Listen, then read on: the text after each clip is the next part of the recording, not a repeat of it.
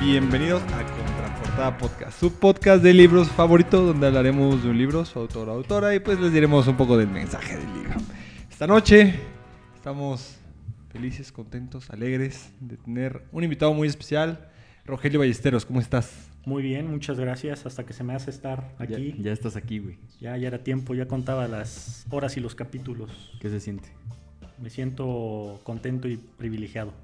Un gusto tenerte después Gracias de por haber venir, mencionado tantas veces el queso Oaxaca. Es, Es un, un honor, honor, es un honor. tenerte aquí. Y Fitos, ¿tú cómo estás? Y la queso.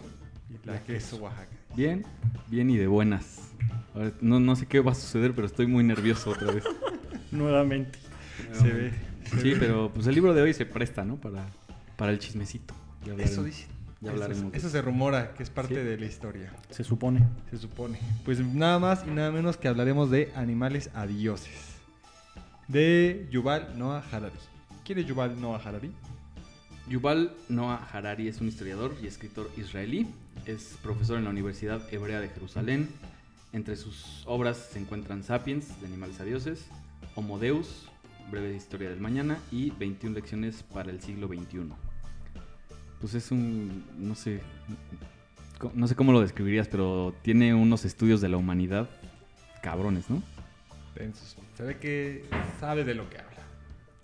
Correcto. Está estudiadito el chavo, Dice. no como poquito. otros. Letrado. Un poquito. Letrado. Sí pasó la primaria con 10. Historia ni se diga, ¿eh? Güey, no mames, qué buen libro para estudiar historia, ¿eh? O sea, a diferencia de cómo te lo enseñan en la, en la escuela, este está, está pesado, pero creo que te lo enseña más chido, güey. O sea, te hace más sentido, ¿no? En el, en- ya cuando ves la imagen un poquito de lejos, la imagen grande, te hace más sentido. Eh, pero bueno, antes de empezar, queremos hacerles una advertencia. Este podcast está llen- llenísimo de spoilers. Si no quieren que les adelantemos nada, mejor vayan a leer el libro, un poquito pesado, y ya después regresan a ver, a ver el episodio, ¿no? Eh, pues vamos con la contraportada, mi querido Roger. Ajijo. Ajijo, Ajijo, ahí les va. avísenme. Avísenme. De animales a dioses. ¿Cómo logró nuestra especie imponerse en la lucha por la existencia? ¿Por qué nuestros ancestros recolectores se unieron para crear ciudades y reinos? ¿Cómo llegamos a creer en dioses, en naciones o en los derechos humanos? ¿A confiar en el dinero, en los libros o en las leyes? cómo acabamos sometidos a la burocracia, a los horarios y al consumismo, y cómo será el nuevo mundo en los milenios venideros. De animales a dioses, traza una breve historia de la humanidad, desde los primeros humanos que caminaron sobre la Tierra hasta los radicales, y a veces devastadores avances de las tres grandes revoluciones que nuestra especie ha protagonizado, la cognitiva, la agrícola y la científica a partir de hallazgos de disciplinas tan diversas como la biología, la antropología y la economía. El autor explora cómo las grandes corrientes de la historia han modelado nuestra sociedad, los animales y las plantas, que nos rodean, incluso nuestras personalidades. ¿Hemos ganado en felicidad a medida que ha avanzado la historia? ¿Seremos capaces de liberar alguna vez conductas de la herencia del pasado? ¿Podemos hacer algo para influir en los siglos futuros? Audaz, ambicioso y provocador. Este libro cuestiona todo lo que creíamos sobre el ser humano, nuestros orígenes, nuestras ideas, nuestras acciones, nuestro poder y nuestro futuro. Ándale. Ándale, pues qué decir más. Pues te- habla de todo un poco, güey. Habla de todo un poco, pero antes de seguir avanzando, ¿quién es Rogelio Ballesteros quien nos acaba de leer esta contraportada? No, pues Roger es igual, es alguien que sabe de todo un poco, güey. O sea, la, la verdad, por eso lo trajimos. No sé si te acuerdes, creo que estabas tú también, Un güey. vago recuerdo. Estoy casi seguro. Un día nos preguntaste cuál es el mejor invento de la humanidad. No sé si te acuerdas. Estábamos ahí en, en el Reforma, ¿no? Creo, Creo. no me acuerdo. Te sacaste una plática que se responde con este libro, güey. Entonces, por eso lo trajimos. Es, es pues, ¿qué eres? Eres un empresario, güey. Es un todólogo. Muchas una- gracias, Un qué amigo. elogios. Maestro, Banquero. ¿no? banquero, Un, un colega banquero. un amigo. Un, ami- un hermano, ¿Qué Un digo? Un hermano. Hermano. Un bro. un bro, un bro. Sí, Sí, pues sí, eso eres, ¿no? Muchas Soy más. gracias. Eso y más. Muchas gracias por Esposo, la ligera semblanza. Esposo, Esposo, güey. hijo, sobrino, nieto. También. Parte de- Nieto. familiar. Sí. ¿Correcto?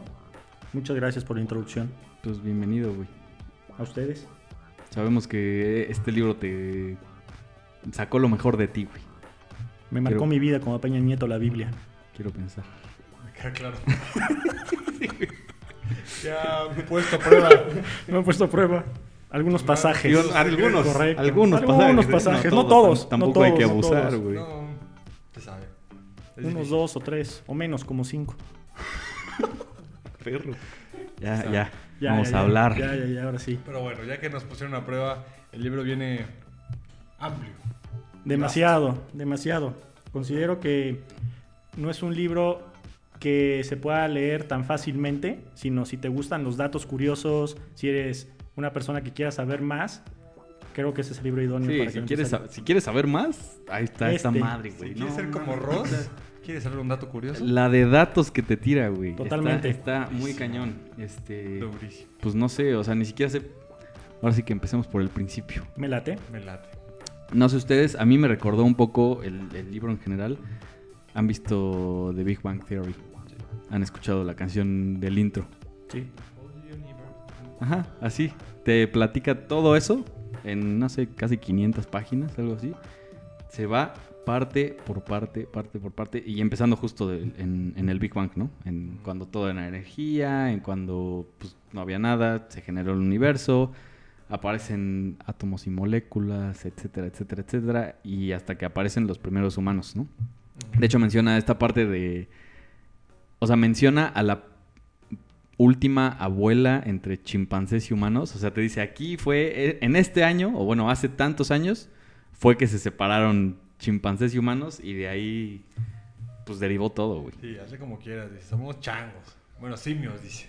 Simios. Simios. Somos simios. Sí. Y hazle como quieras. Tú puedes decir que no, pero yo sí tengo un pariente que sí parece simio. Y no soy el único. Sí. Todos. Entonces, Todos tenemos un pariente donde quiera que estés. que, que parece simio. Saludos. Pinche chango. Tú sabes quién eres. Sí, pero pues sí te ponen como la parte que dices que al final de cuentas es una evolución que tardó millones de años explicándote qué es. Empieza con la física, que es lo que explica el inicio, te explica las moléculas y átomos que son la química, los organismos es biología, y ya por último la historia, que es la que hace el ser humano con las culturas.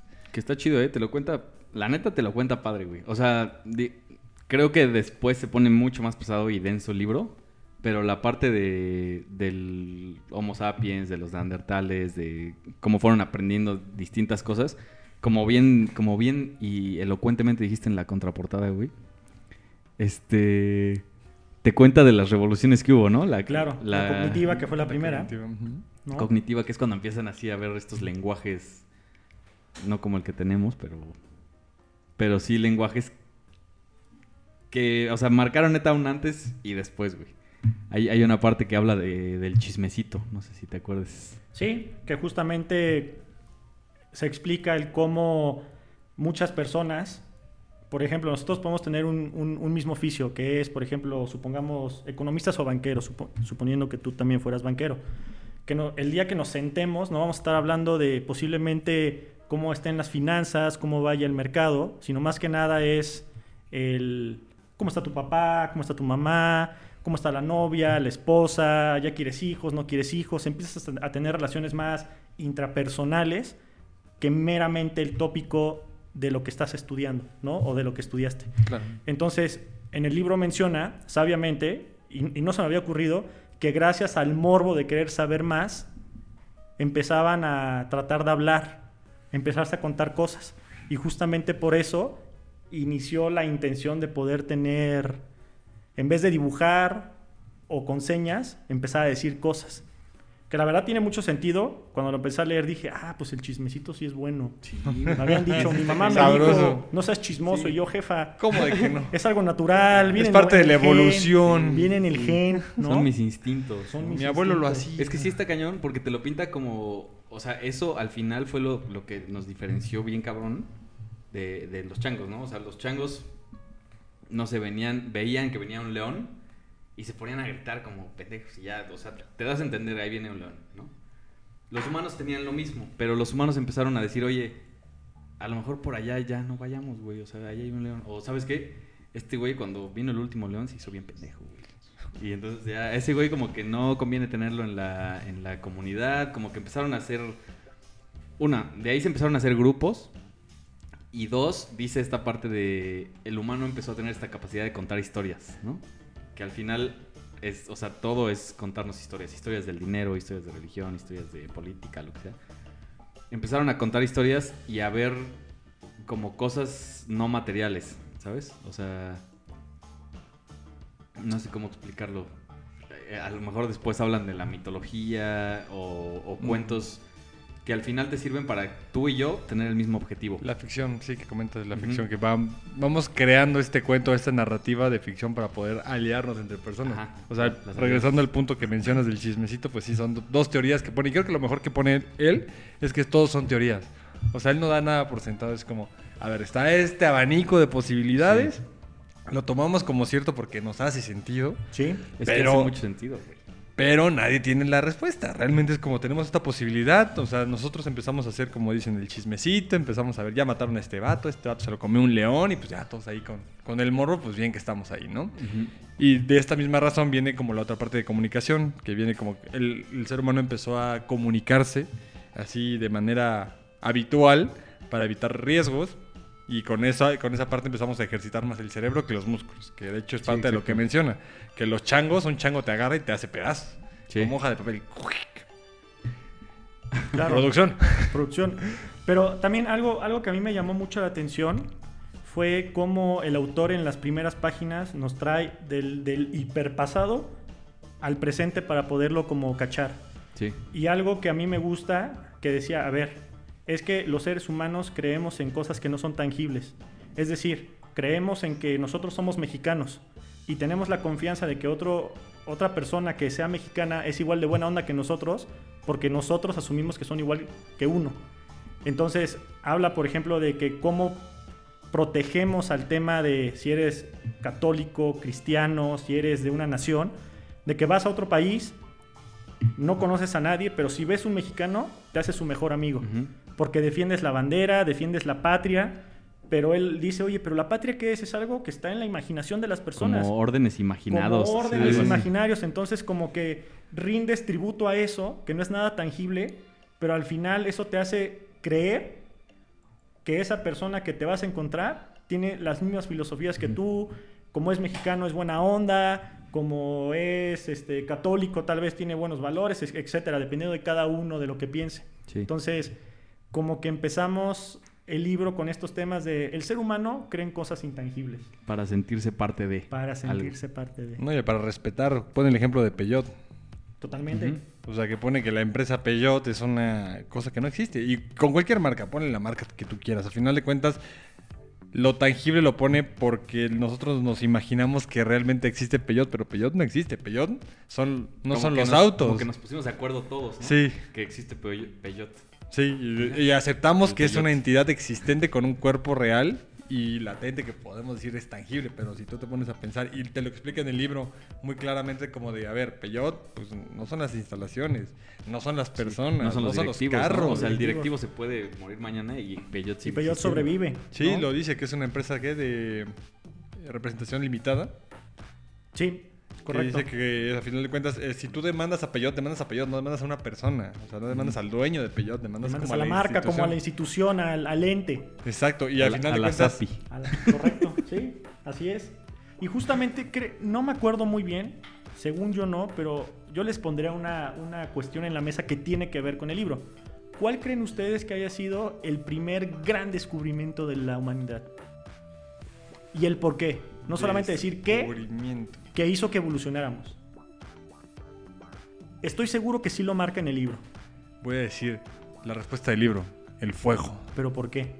Porque nos permite... ah, de hecho, lo, lo marca muy, muy sencillamente. Te pone porque a final de cuentas el, el fuego, lo que te pone en el libro es que ya una vez que empezamos a hacer lo del fuego, eh, empezamos a cocer, cocer nuestros alimentos, que te pone muy sencillamente que vamos este, terminando y vamos usando menos energía en la digestión que en lo que utilizamos para el cerebro, que es lo que pone que es nuestra parte de nuestra evolución. O sea, ahí te- Totalmente, sí. Pero que sea el mayor invento, pues yo creo que no- Descubrimiento. Es que- Descubrimiento, es, que- es que aparte, este.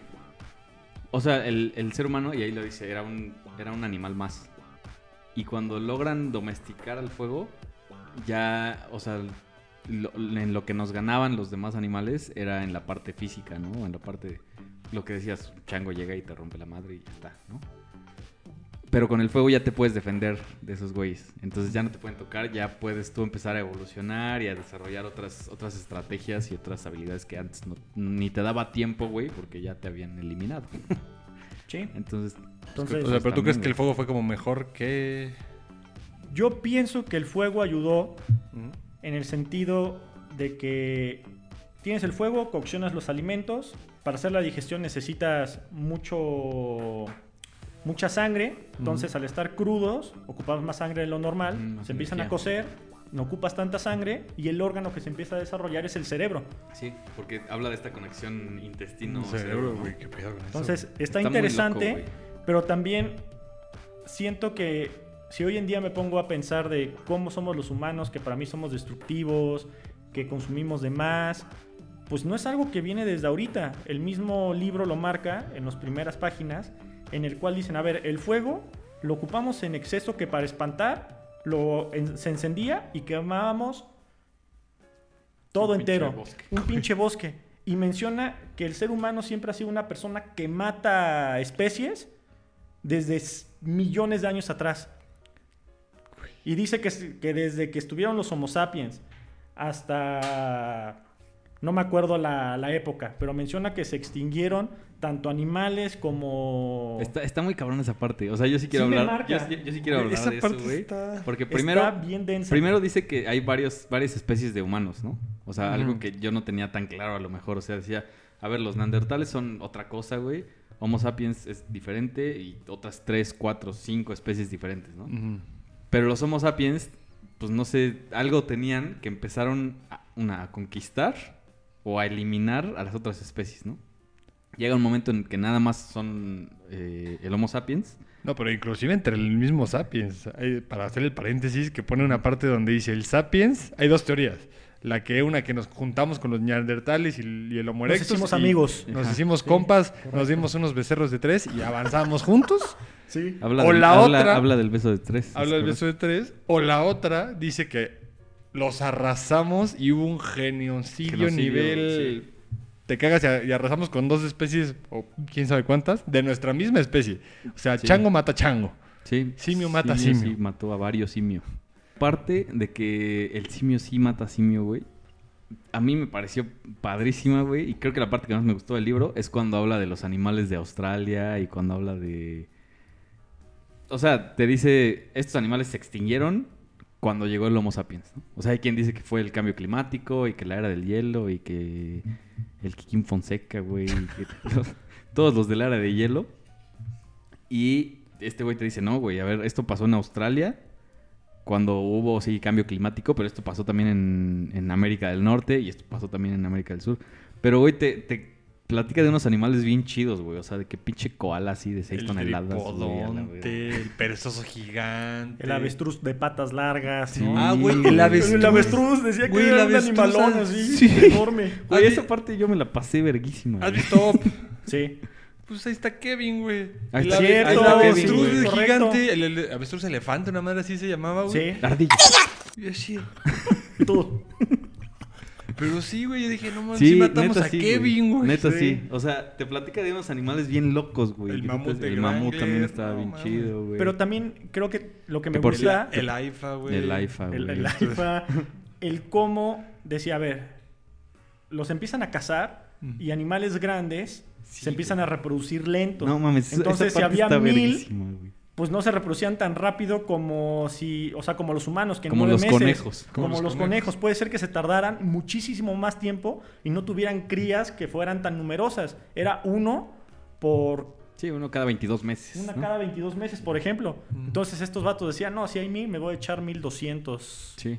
Sí, por el La ritmo de reproducción, al final por eso se, se Se terminaron extinguiendo. Los acabamos. Por eso y por, o, o sea, otra razón, estos, estos güeyes, Homo sapiens, estaban en, en África, ¿no?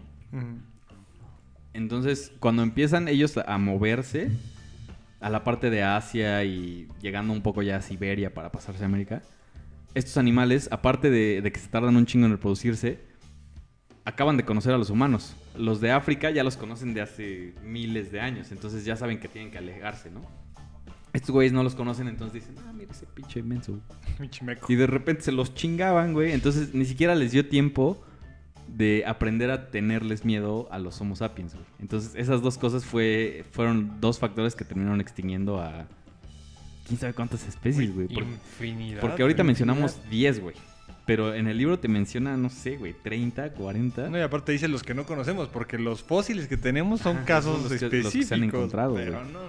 Luego también justifica el tema de más adelante en el libro, pero que vuelve, o sea, como que da muchos rebotes como un ping pong, en el cual dice, a ver, no podemos eh, decir, oye, es que fueron malos, porque también justifica el pensamiento de ese entonces. Cada quien vivía como en su propio mundito.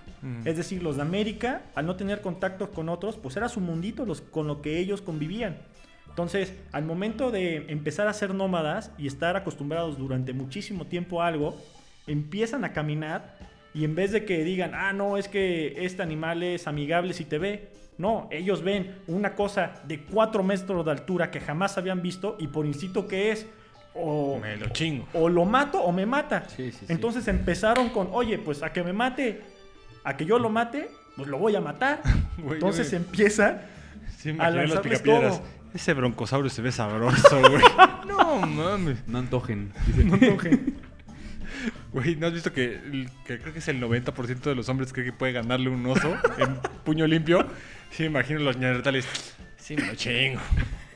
tres, ba- bananas, ¿a qué si te lo ¿Cuánto- chingas? cuánto que sí, güey? Métele. Métele. Puéstale, a ver. Güey, no lo dudo ni tantito, güey. Pero sí está bien chida esa parte, güey. O sea, la neta, esa parte. eh, No sé, güey. Yo sí me imaginaba así al, al esponja Gar, güey. A los del área de hielo, neta, yéndose así, poniéndose de acuerdo. Ahorita vamos por el mamut, ¿eh, perros?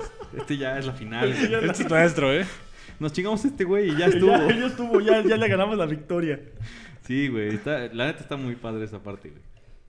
Sí. Que después ya se salta. O sea, esto era cuando eran cazadores y tenías que estar muy pinche alerta, güey.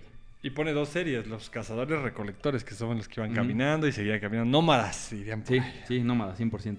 De ahí se salta ya a, a la revolución agrícola, ¿no? Que es, ya estamos, o sea, ya descubrimos todo, casi casi, ya empezamos a ver que hay, este, pues plantas, ciertos alimentos que podemos empezar a plantar, empezar a sembrar. El trigo, menciona El, el mucho. trigo, güey, el arroz, son los que cambiaron. Los que dicen- Los que, que dice el libro, nosotros no, no domesticamos al trigo, el trigo Nos nos, domesticó a nosotros, güey. Güey, te imaginas. Eso, también está muy loco. Güey, güey. Last of Us. Sí. Sí. Está, está muy cabrón. O ¿Cuál sea, y sí, y sí me hace sentido. O sea, lo más loco al final es que te hace sentido, güey. O sea, al trigo le cayó de huevos.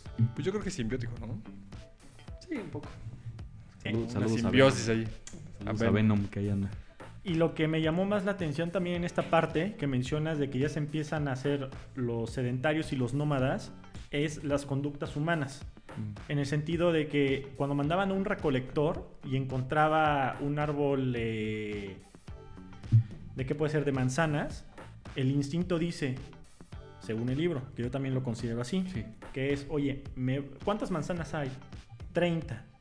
No he comido en tres días porque no hemos recolectado nada. Me voy a comer todas las manzanas posibles para saciarme a mí primero. Empieza a hablar del egoísmo. Y, y es que no sabe. O sea, es- es- Mm. es- esta persona no sabía cuándo iba a volver a comer, güey. Totalmente. Entonces sí es como que. Decía, me lo como. Ah, de las 30 me comí 5. Y le preguntan, ¿cuántos había? 25. Porque nadie había para supervisar eso y le creían, ah, eran 25 y ahí andaba. Entonces también me, me sorprende como estas conductas humanas que vienen desde millones de años atrás y que al final, pues nosotros Sí, seguimos esos mismos así- patrones. Así que digas, pinche evolucionado. No, estoy". no, no, no, nos güey. quitaron todo, güey. Nada La más que nada más verdad. cambia el, la manzana, pero, Sí, sí, sí. pero sí, el comportamiento es el mismo. No hemos evolucionado ni madre. No, em- somos los mismos con ciertas conductas. Y a mí me pasó, y antes de que viniera aquí lo hablaba con, con Adolfo, de estas conductas que a veces digo, ah, ya llegó el postre. Y me voy a echar dos cucharadas rápidas porque el cheesecake, que yo soy amante del cheesecake para los que no sepan, agarro en boliza, me echo dos y después digo, "Vo- voy a compartir, voy a compartir. Y ese es un pensamiento y uno puede decir, ah, qué egoísta, no me juzguen, ¿no? Chimón. Pinche mono. Chimón. Pinche mono. Sí, güey. Entonces- Tú sí no evolucionaste, tú sí te quedaste en No, a mí todavía me salen los, las muelas del juicio, humano. No, man, sí. Sí. Qué oso. Pero sí habla de muchas conductas humanas que la verdad son fantásticas, ¿no? Que te dan que, que empiezas a darte cuenta de, ah, pues, pues qué interesante cómo No, y aparte, como decías, lo justificas, ¿no? O lo sea, justifica. Sí. O sea, Y es que te hace justificas. sentido, güey. O sea, sí te hace sentido. O sea, al final, digo, esta parte de, de la, de la revolución agrícola, al final te explica, oye, nosotros éramos nómadas, éramos cazadores, pero ya que empiezas a ver que puedes tú plantar tu propia comida, pues ya no tienes por qué moverte, ¿no? Y entonces ya solo tienes que trabajar, pero, pero, pues venir a trabajar todos los días hasta acá, pues mejor me hago una casita. Y ya que te haces tu casita, ya de repente dices, pues los animales también puedo domesticar algunos para tenerlos aquí y yo empezar a criarlos. Y Habla del de- perro. Empieza así como que dices, güey, no mames, todo hace sentido, güey. O sea, por eso fue así el casi casi el paso a paso, güey. Habla de los perros, habla después de las de los borregos, habla de, De las vacas, de las gallinas, así como empezamos a domesticar, domesticar animales. Y, eso que mencionabas de que como tenemos este instinto, es como esa, esa sensación cuando te vas a caer de la cama. Ajá. O sea, técnicamente es porque antes dormíamos en ramas, entonces si te caías, pues te rompías tu madre, güey. Entonces es ese mismo instinto que tenemos de años que no hemos borrado, güey. Y dices, ah, no más. Anuma. No ma. Anuma sí es cierto. Sigo siendo un mono, güey. Pero sí, y también y si eres, Sí. Y si eres. Y aparte, también otro, otro dato curioso que a, a mí en verdad me, me marcó mucho es en, en- en el famoso tema del, del- del chismecito que hablábamos al principio y en el cual como los monos empezaron a, a- a jugarse bromas entre sí y no. Ellos sabían que si gritaban ciertas cosas decía, ahí viene un águila, cuidado, ¿no? Porque te puede atacar. Entonces empezaron a jugar como, ah, estos, un vato inteligente, un chango inteligente empezó a decir, ah, si grito esto, Me como el cheesecake y ching. se espantan. Ya después les comparto. Se espantan. No, se ¿por qué dices ese espantan ejemplo? y vale madres y corren. Y se pueden quedar con todo lo que hay ahí cuando Sí. no hay nada. Sí, el egoísmo que decías. El egoísmo. O sea, el libro empieza a hablar de cómo el ser humano, y creo que es, es algo natural que sabemos, es egoísta por naturaleza. Sí. Sí, lo que mencionabas de los agrícolas y cazadores, o sea, el ser humano huía, o sea, él no se quedaba a ver qué pedo. Empezó a pelear y a volverse más agresivo cuando empezó a ser agrícola, porque ya tenía algo que perder. Ya tenía algo que ya defender. tenía posesiones y cuando Sí, empiezan las posesiones, empiezan los problemas. Y, y justo, o sea, esta, esta parte de, bueno, ya nos podemos quedar aquí, ya podemos ser sedentarios. Ahí se empiezan a hacer los grupos, ¿no? Entonces, pues ya no somos 10 cazadores, güey, ya empezamos a tener hijos aquí, ya, ya no nos movemos, ya empezamos a ser 50, 100, 200 cabrones. Ahí es cuando empiezan a decir, güey, ¿cómo, o sea, cómo ponemos de acuerdo? O sea, yo soy el líder, ¿no? Y soy el alfa y soy el más fuerte, lo que quieras. ¿Cómo, ¿Por qué cómo, cómo pongo de acuerdo? ¿Cómo pongo de acuerdo a este, a este par ¿Quién lo de changos? ¿Quién decidió que eras nuestro líder? ¿Cómo pongo de acuerdo a este par de pendejos para que, Para hacer un para que me crean, güey? Entonces, justo aparece esta parte de, de. Pues no sé, de las historias que se empiezan a contar de, oye, no sé, ahí ni siquiera era mitología, ¿no? Ahí ni siquiera era religión, ahí no era nada. Pero era, te voy a contar esta historia de que tenemos que trabajar todos para sobrevivir, güey. O sea, tú quieres sobrevivir, ¿no? Ey, ¿Tú quieres sobrevivir? Pues chance. Ey, ey, está fresco. está fresco, güey. Qué agusticidad. Entonces, mira, si queremos sobrevivir, güey, tú, tú vas a cuidar a, la- las cabras, güey, ¿no? A las chivas. No vayan a perder, dice. no se vayan a perder. Cabrón. Las, Uno cuida- cero. las cuidas de las águilas, por No, favor. no se los vayan a comer. po. Tú vas a ser el encargado de todos los sembradíos, güey. Jalo, jalo, jalo. Y jalo. yo aquí me encargo de las mujeres, güey. ¿Cómo ven? Y aparte, Pero es para que- eran bien compartidos Pero es también. para Ah, sobrevivir, bueno, pero ahí güey. viene la otra parte. También Ya, decían- ya cuando empezaron a hacer como... Empezaron a cooperar, güey. A cooperar, Y literal. menciona a cooperar, cooperar, que me- de hecho, esto me, aquí lo, Sí, de aquí lo saca, dos, dos personalidades muy famosas mencionan mucho este libro, que es Diego Rosarín, ya, Saludos. Saludos a Dieguito. Y el mismísimo gobernador de Nuevo León. Ey, Ey. Ponte león. Siempre lo mencionan en su libro. Siempre mencionan este libro, justamente. Y, lo que siempre sale en los videos de Diego Rosarín es esta, esta parte de los indios Bari que menciona Roger. Que aparte de compartir y ser comunicativos, eh, cuando una, una mujer se embarazaba, la mentalidad de los Bari, Estaba muy cabrón eso, güey. güey, la mentalidad de los Bari es necesito el ADN de cada persona, de la mejor de cada persona, güey. Antes no era, o sea, antes no era este güey embarazó a esta mujer. Era entre todos estos güeyes fueron cooperando. Fueron poniendo su granito Fueron de arena. literal, todos le echaron su granito de arena. Sí, güey. El Y así lo cazador, veían, el o sea, como que una mujer tenía que, que coger como es güeyes. Para que entonces poder decir, ah, pues estoy embarazada fue porque ya llevaba como nueve, diez. No, y porque me llevé lo mejor de los nueve. Sí. No, la mujer encantada. Pero, o sea, aparte sí mencionó mucho esta parte como de que el crecimiento y lo que menciona es que Yo había me mucha emputé, yo sí me unidad. en esa parte, güey. ¿Por qué no evolucionamos de esa manera? Dicen. y justamente Qué compartido, los, los, los hombres decían, como no sé quién es mi hijo realmente, todos eran Cuidamos- familia, ajá, era cuidamos yo a te cuido todos. de ti, tú me cuidas a mí, Tú eres mi hijo. tú eres mi hijo, tú eres el séptimo, el Puede que seas mi hijo, güey. Pero aparte, también puede que tú seas mi Imagínate hijo. el Tienes inútil de la, el inútil del grupo. Tú no, mijo. Tú tienes mis uñas del pie, bro. Tú tienes el dedo gordo. Tú ya valiste. Oye, una persona importante. ya llorando. No, yo te cuido, mijo. Tú siempre serás mío, dice. Como que Erchak, güey. Ah, perro. Hijo de Eso. Ay, hijo. Hijo de tu Kerchak. Ay, Gran líder, Kerchak, ¿eh? Un saludo. De hecho. Donde quiera que esté. Ni pelos tenía el hijo. Sí, sí, hijo de otro mono. Sí, no mames, Kerchak. También date cuenta, bro. Date cuenta. En la última escena, cómo cargaba a la, a la doña, güey. cómo se amarró de, de esa madre, yo nomás digo. De la liana. De la De la- liana. Pero, güey, Pero bueno. Pero bueno. regresando a... Revisando a... Sí, o sea, como mencionas, son muy unidos. O sea, realmente que empezaron a cambiar las perspectivas y la narrativa que se empezaron a contar era muy diferente. Sí, güey. Y, y justo dice, bueno, empiezan a cooperar, pero llega un momento en el que el grupo ya es muy grande, güey. Entonces ahí es cuando empiezan a hacerse como, pues estas dos civilizaciones diferentes, estos... Pues sí, empiezan unos a emigrar, dicen, ¿sabes qué? Yo ya chiquen, chiquen a su madre ustedes, yo ya me voy a hacer mi grupo solito, vente tú y tú y, tú, mijo. y nos no, vamos y hacemos nuestro propio sembradío allá, güey, y así es como empiezan a, a- a crearse las diferentes civilizaciones, ¿no?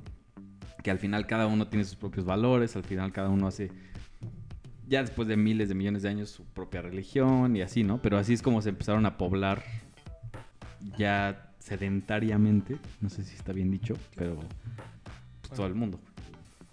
Esa fue la este, revolución agrícola que protagonizaron los seres humanos hace quién sabe cuántos pinches años.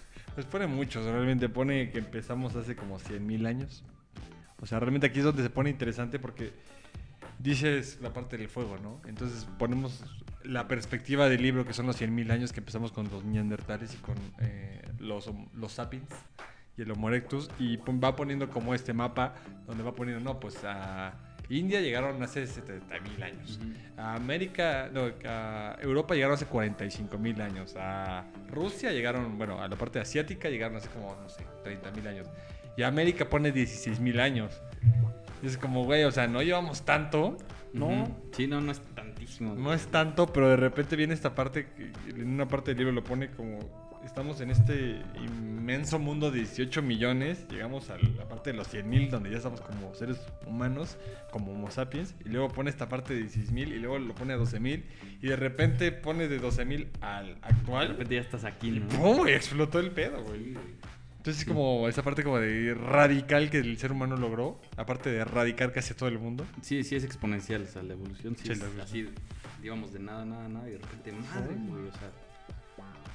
Creo que, creo que la parte siguiente de estos, ya se empezaron a hacer grupos, o sea, a ver, ya estamos aquí nosotros establecidos. Bueno, Eso- pero, ah, pero antes de establecerse, hay una parte que, que- que pone que son parte de los H, ¿Qué H. ¿Los H? Achiches. Achis. Los H. los- No, H's, H- los. H's. A ver, a ver. A ver, cuéntame, porque esa parte no la leí, bro. A ver, Jorgillo, ya. Seguramente cuando les cuente. O sea, de que hay, todavía en 1900 había. había culturas que vivían nómadas y que son los H que vivían en Paraguay. Ah, ok, ok, Ah. ya, ya, ya. Que O van. sea, o sea, las personas que, que no... Digo, o sea, evolucionó el resto del mundo, pero esos güeyes se quedaron con sus... con sus tradiciones, digamos, Sí, de esta sí, manera, sí. y que parte de la razón por la que creen que aniquilamos a todos los demás es porque los H, cada vez que tenían a una anciana que los este, retrasaba, cuello, güey. No, Saludos. sí, sí. Esto me duele más a mí que a ti. Pero vaya, Y así, ñengle, el mataviejitas así, güey. Sí, güey. Y que mataban al, al papá o al, al esposo y, y lo enterraban con su hija, güey. Es como mataban a la hija y es como, ¿Por? Sí, güey, sí es como... Y lo comparaba con los días que hoy es el aborto y el- la eutanasia, güey. Pero dices como, no los podemos juzgar, pero tampoco es como, eh, estoy de acuerdo con esto. ¿Con qué derecho lo dices tú? A priori, A claro. priori. a Pero sí, justo, de ahí ya regresando a la parte donde ya nos establecemos, pues ya es como empiezan... Sí, justo nos establecemos y, y- y, bueno, te dejas de preocupar de la comida, ¿no? O sea, sí dice una parte del libro como que, ah, la comida no era de tan buena calidad. O sea, como que están las dos corrientes, ¿no? De que sí, ya no cazábamos, entonces no nos desgastábamos tanto, pero la comida no era tan buena, ¿no? Solo era pinche trigo, güey. O sea, ¿dónde está la prote, no? Ahí tiene una discusión de la, de la alimentación, pero lo que sí es importante es que da espacio para la especialización, ¿no? Entonces, ya un güey dice, ah, pues ya tienen resuelto el pedo de la comida, yo me voy a poner a crear armas, güey. Y otro dice, ah, pues yo voy a hacer ropa, güey. Y otro dice, ah, pues yo voy a, no sé, güey, a, preocuparme por la bebida, ¿no? O por juntar agua. Entonces, cada uno se empieza a especializar. Yo voy a hacer chela, ¿no? cada uno se empieza a especializar. Y ahí empieza el desmadre este del trueque, güey. Que, que justo a lo que da pauta después de miles de años es al dinero. Pero como cada quien se, se empieza a especializar, es como que, ah, pues a ver, yo traigo unas conchitas, bro, que me fui al mar. Tan chidas, güey. Mira, mira ¿Cuánto? brillan. ¿Cuánto? Mira, no mames. ¿Cuánto me das, bro? Y tú nada más tenías pinches zapatos, güey. Entonces, él empezó a decir, no, pues yo nada más tengo zapatos. Y yo decía, no, pero pues yo ya tengo zapatos, güey. Háblale a otro güey que te cambie otra cosa. Y empezó un pinche trueque. Se hizo un desmadre, güey. Y por eso al final dijimos, a ver, todos vamos a cambiar nuestras cosas por estas pinches monedas, ¿no? Y estas monedas ya las vamos a utilizar para intercambiar bienes. O sea, y ahí empieza el tema del dinero. No, pero antes, ah, justamente esto que mencionas del trueque centralizado, güey, lo que me da mucha curiosidad es la parte que pone el ejemplo de Rusia, güey.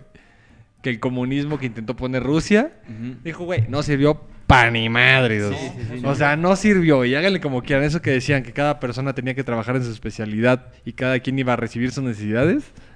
ñénguele, puro ñénguele, puro ñénguele. Y, y hablando de- del tema de las monedas, en, en el tema del ping pong, vuelve a las cosas intangibles. ¿no? Cuando llega la cola- colonización de, la, de, de los españoles y habla, por ejemplo, en México y a toda Latinoamérica, la diferente mentalidad, en el sentido de que aquí en México y en Latinoamérica había mucho oro y plata, los españoles se vuelven locos porque ellos no tenían eso en Europa tanto. Entonces cuando ven cosas brillosas que para nosotros era muy normal como si tuviéramos vasos o agua a montón, dicen, oye, esto no lo tengo, vamos a darle un valor especial. Y es hoy en día lo que nos rige, el oro y la plata. Sí. Entonces empezaron, nosotros teníamos mucho de esa cosa que para nosotros era como para todos los días, oye, hay algo brillosito, color dorado, pues ponlo ahí, vamos a ver qué hacemos, este, nos sirve de jarrón, ¿no? De adorno. Ahí Pero vinieron los rollo. españoles y empezaron a decir, ah, esto está bonito, vamos a darle un valor. Oye, esto vale mucho, ¿pero por qué? Porque yo lo digo. Bueno, pero en España ya lo tenían. O sea, lo- ellos vinieron buscando y encontraron. Y la razón por la que los eh, el Imperio Azteca no lo, no lo visualizó tanto era porque no les tenía ningún valor agregado. Agregado a ellos, claro. que en España, pues ya tenías esta parte que dice Fitos, ya el dinero ya estaba establecido. O sea, viene. Y te, te viene contando cómo, cómo se forja el dinero, o sea, en esta parte y, y esa ramificación. Y cómo maneja desde pues, el Imperio Romano Y ahí es donde se pone interesante porque los españoles ya tenían la moneda. Sí. Cosa que pues en América no se utilizaba porque técnicamente si no tenía una utilidad tangible como era las El semillas cacao. de cacao, las telas, Las telas. o sea, algo que podías producir y que te generaba algún valor agregado, pues como ahí- más, más vistoso, ¿no? Como era, pienso que en América, lo que me da a entender, no sé qué piensen ustedes, es el tema de comida y vestimenta. ¿Cómo me veo y qué como? ¿En América? En América. Como, oye, yo me he visto con, Sí. con estas telas, como Aquí- esto. Pues aquí nos valía verga el oro, ¿no? Sí. Correcto. Ah, pues esa madre que Ah, pues está brilloso. Y ya. ¿No? Y estos vatos dicen, ah, ya, aquí están bien ricos de eso. Ay, no, sí, un chingo de un estas cosas, ¿no? Compartan. No antojen que los pobres. No antojen, no antojen. Primera advertencia. Primer aviso. Eh, Sí, güey. Y justo estos güeyes empiezan, o sea, llegan los españoles y, y les empieza a llamar un chingo la atención. Y aquí es lo que dices, o sea, oye, ¿por qué te importa tanto el oro, bro? ¿Qué tiene o ¿Qué qué? tiene o qué? Hijo de tu pinche madre, a ver, a ver, explica. Y esos güeyes, no, no me acuerdo qué decían, güey. Le dice, es que tenemos una Ah, enfermedad es que estamos enfermos. Estamos Madre. enfermos del corazón. del corazón. Y eso lo cura. nos Sí. ayuda. Por eso nos vestimos de esto. Por eso nos lo llevamos, ¿eh? No creas que... No, no creas porque No, vale un no. buen. No creas que vamos a hacer una iglesia de oro con esto, Sí, no. No, ni hablar. Tú tranquilo, te vamos a hacer Tú tus tranqui, iglesias. tú tranqui. Tú tranqui, te hacemos tu Santo Domingo bañado en oro, pero hasta ahí. A Xibalba, éramos a Xibalba. Ambas, Queremos ambas, dice. Ambos dos. Un dios no puede verse con una mujer. Dice. Dicen. Qué difícil ser deidad. De- A ver. muy duro, de verdad. ¡Ah, perro! Sí, sí se la supo. Bien. Bien. Ey. Ey. Bueno, pero ahí, de ahí de la explicación de parte del oro ya traes, bueno, regresa a por qué el oro es tan importante y cómo en esta parte de, de las conchas que mencionabas es como se trató de hacer dinero, pero en algún punto, y no dice por qué, es que el oro y la plata fueron los materiales y metales que se utilizaron para hacer la moneda. No sé si radica en el hecho de que no sabíamos el valor tangible y como no se pueden hacer armas, pues era el único metal maleable y sencillo que podía utilizarse. Puede ser. O el simple hecho de que era brilloso. Sí. No se me ocurre otra Pues explicación. tiene, o sea, tiene una explicación ahí medio económica, se mete de que, no sé, aquí empezamos a ver que les empezó a importar un chingo el oro y de que hay, pues están pidiendo un chingo, güey, o sea, debe valer más, ¿no? Entonces empezamos a pedir más cosas por el oro y allá empezaron a pedir como menos cosas porque ya no estaba, era tan fácil de conseguir. Algo así como relacionado con la oferta y la demanda, que al final todos podían utilizar el oro. O sea, como que por eso te dice, al final, como que todos acordaron en que oro, plata, los metales en general, fueron las, las monedas que... Eso y por la facilidad de transportarlo, ¿no? Y también la maleabilidad, que es lo que mencionas, porque empezaron con el, la cebada, que trataron de hacer con lo que se cebada, no, no se logró por la cantidad que se necesitaba. Pero aquí lo curioso y lo que me da, pues como que me da una cierta curiosidad, es cómo separados la cultura romana, la India y la China Llegaron a lo mismo. llegaron a un acuerdo sin darse cuenta hasta que empezaron a comerciar y dijeron estamos usando lo De mismo repente todos dijeron, ah, cabrón, tú también Sí. tienes monedas. Y las mismas del Y la mismo metal. ¿sí? Y es como, o sea, ¿por qué tienes la misma moneda que yo? En otros eh, símbolos, que era lo que mencionaba, de que uno estaba en árabe, otro estaba en chino y otro estaban en, en latín. Pero pues al, al final de cuentas, o sea, como que radicó en lo mismo de usar los mismos metales. Y es como, ¿en qué momento se ponen de acuerdo? De hecho, creo que es en la película de mm, Alien vs. Depredador, que ponen las diferentes este, estructuras, este... No lo vimos, tener que platicar. O sea, te ponen como la cultura maya, te ponen este, las construcciones chinas, te ponen las construcciones indias, y todos tienen este marco de tres puertas, que hace al final de cuentas una referencia como al cinturón de Orión. Y lo curioso es que estaban separados, nunca se comunicaron y todos tenían la misma estructura. Y dices como, ¿en qué radico que al final de cuentas todos tenemos la misma tendencia a hacer lo Sí, mismo? que llegan a la misma conclusión, ¿no? Después de... O sea, que al final de cuentas también viene en la parte de que va avanzando, te va contando ahora sí la parte de, de la religión y cómo empiezan Sí, los ya de se politeístas. mete al- a los imperios, a la religión, al... Pues sigue un poco con, el- con esto del dinero, que regresa a, la- a los órdenes imaginarios, ¿no? Entonces, o sea, creo que regresa a lo mismo, ya un poco más civilizado, creo yo. O sea, antes era como que, ay, no mames, está... O sea, queremos sobrevivir. Y ya después era, oye, pues es que hay un Dios, güey, que nos está protegiendo siempre y cuando hagamos esto, ¿no? O es que, güey, tenemos que trabajar para hacerle un sacrificio al Dios de la lluvia y que tengamos buena cosecha. O sea, al final eran imperios y eran, te voy a contar historias, o nos vamos a contar historias para tener el mismo rumbo, un poquito más civilizadas, nada más. ordenamiento. Y aparte, también empieza el tema de las famosas leyes, el Estado de Derecho, ¿no? Empieza Ah, sí, este tema en el cual, bueno, ya dices que yo soy tu líder. No, pero de política no vamos a hablar. De política no vamos a hablar, pero sí de leyes. Y en el tema de las leyes, lo que, lo que me empezó a gustar es que empiezan a crear como sus propias lógicas, que tal vez ahorita lo vemos como, oye, pero ¿cómo va a ser así? Pero vuelvo a decir, no podemos juzgar eso porque no estuvimos en su momento. No podemos juzgar. No podemos juzgar. El presente con la sabiduría del pasado. Pues es que no estuvimos ahí, o sea, porque antes le rezábamos a dioses en forma de serpiente emplumada, pues porque nos hacían creer eso. Sí, es ¿no? al revés. O sea, no podemos jugar el pasado con la sabiduría del presente. Ah, eso mismo. Sí, Y yo Así sí dije- tiene sentido. Sí, sí. Jorgillo, yo que dije repetición, lo ponen.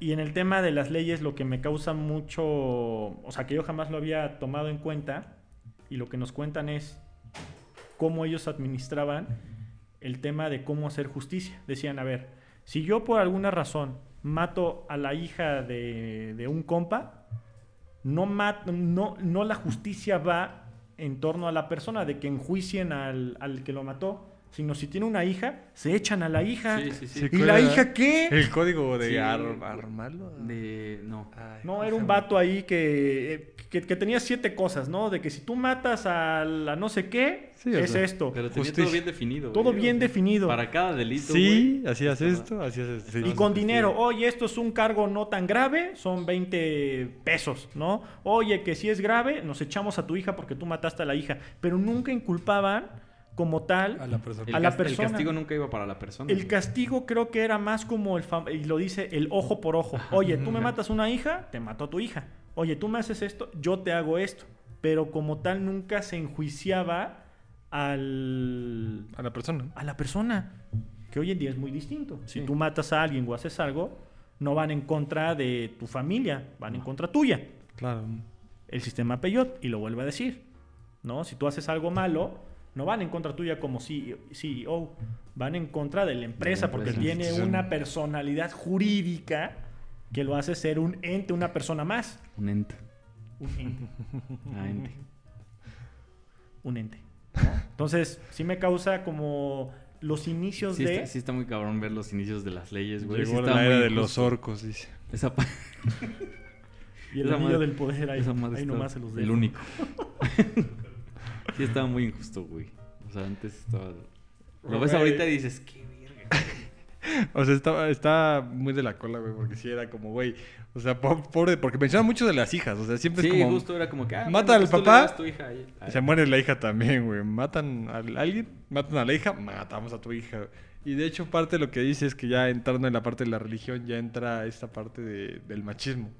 O sea, Sí, ya. menciona mucho el machismo, güey. O sea, que sí viene Ya mucho de una parte, pues, biológica, si tú quieres. Pero sí ha estado... Es, es lo mismo que mencionabas tú hace rato. O sea, estas tres, cuatro civilizaciones estaban separadas por completo. Y cuando empezó la globalización, se dieron cuenta que tenían las mismas leyes patriarcales, ¿no? O sea, como que decían, ah, pues, todos premiamos casualmente o no al hombre, güey. Eso también está muy loco. Sí. O sea, no se radica. Dice que puede ser radicar en la fuerza. Yo creo que es eso.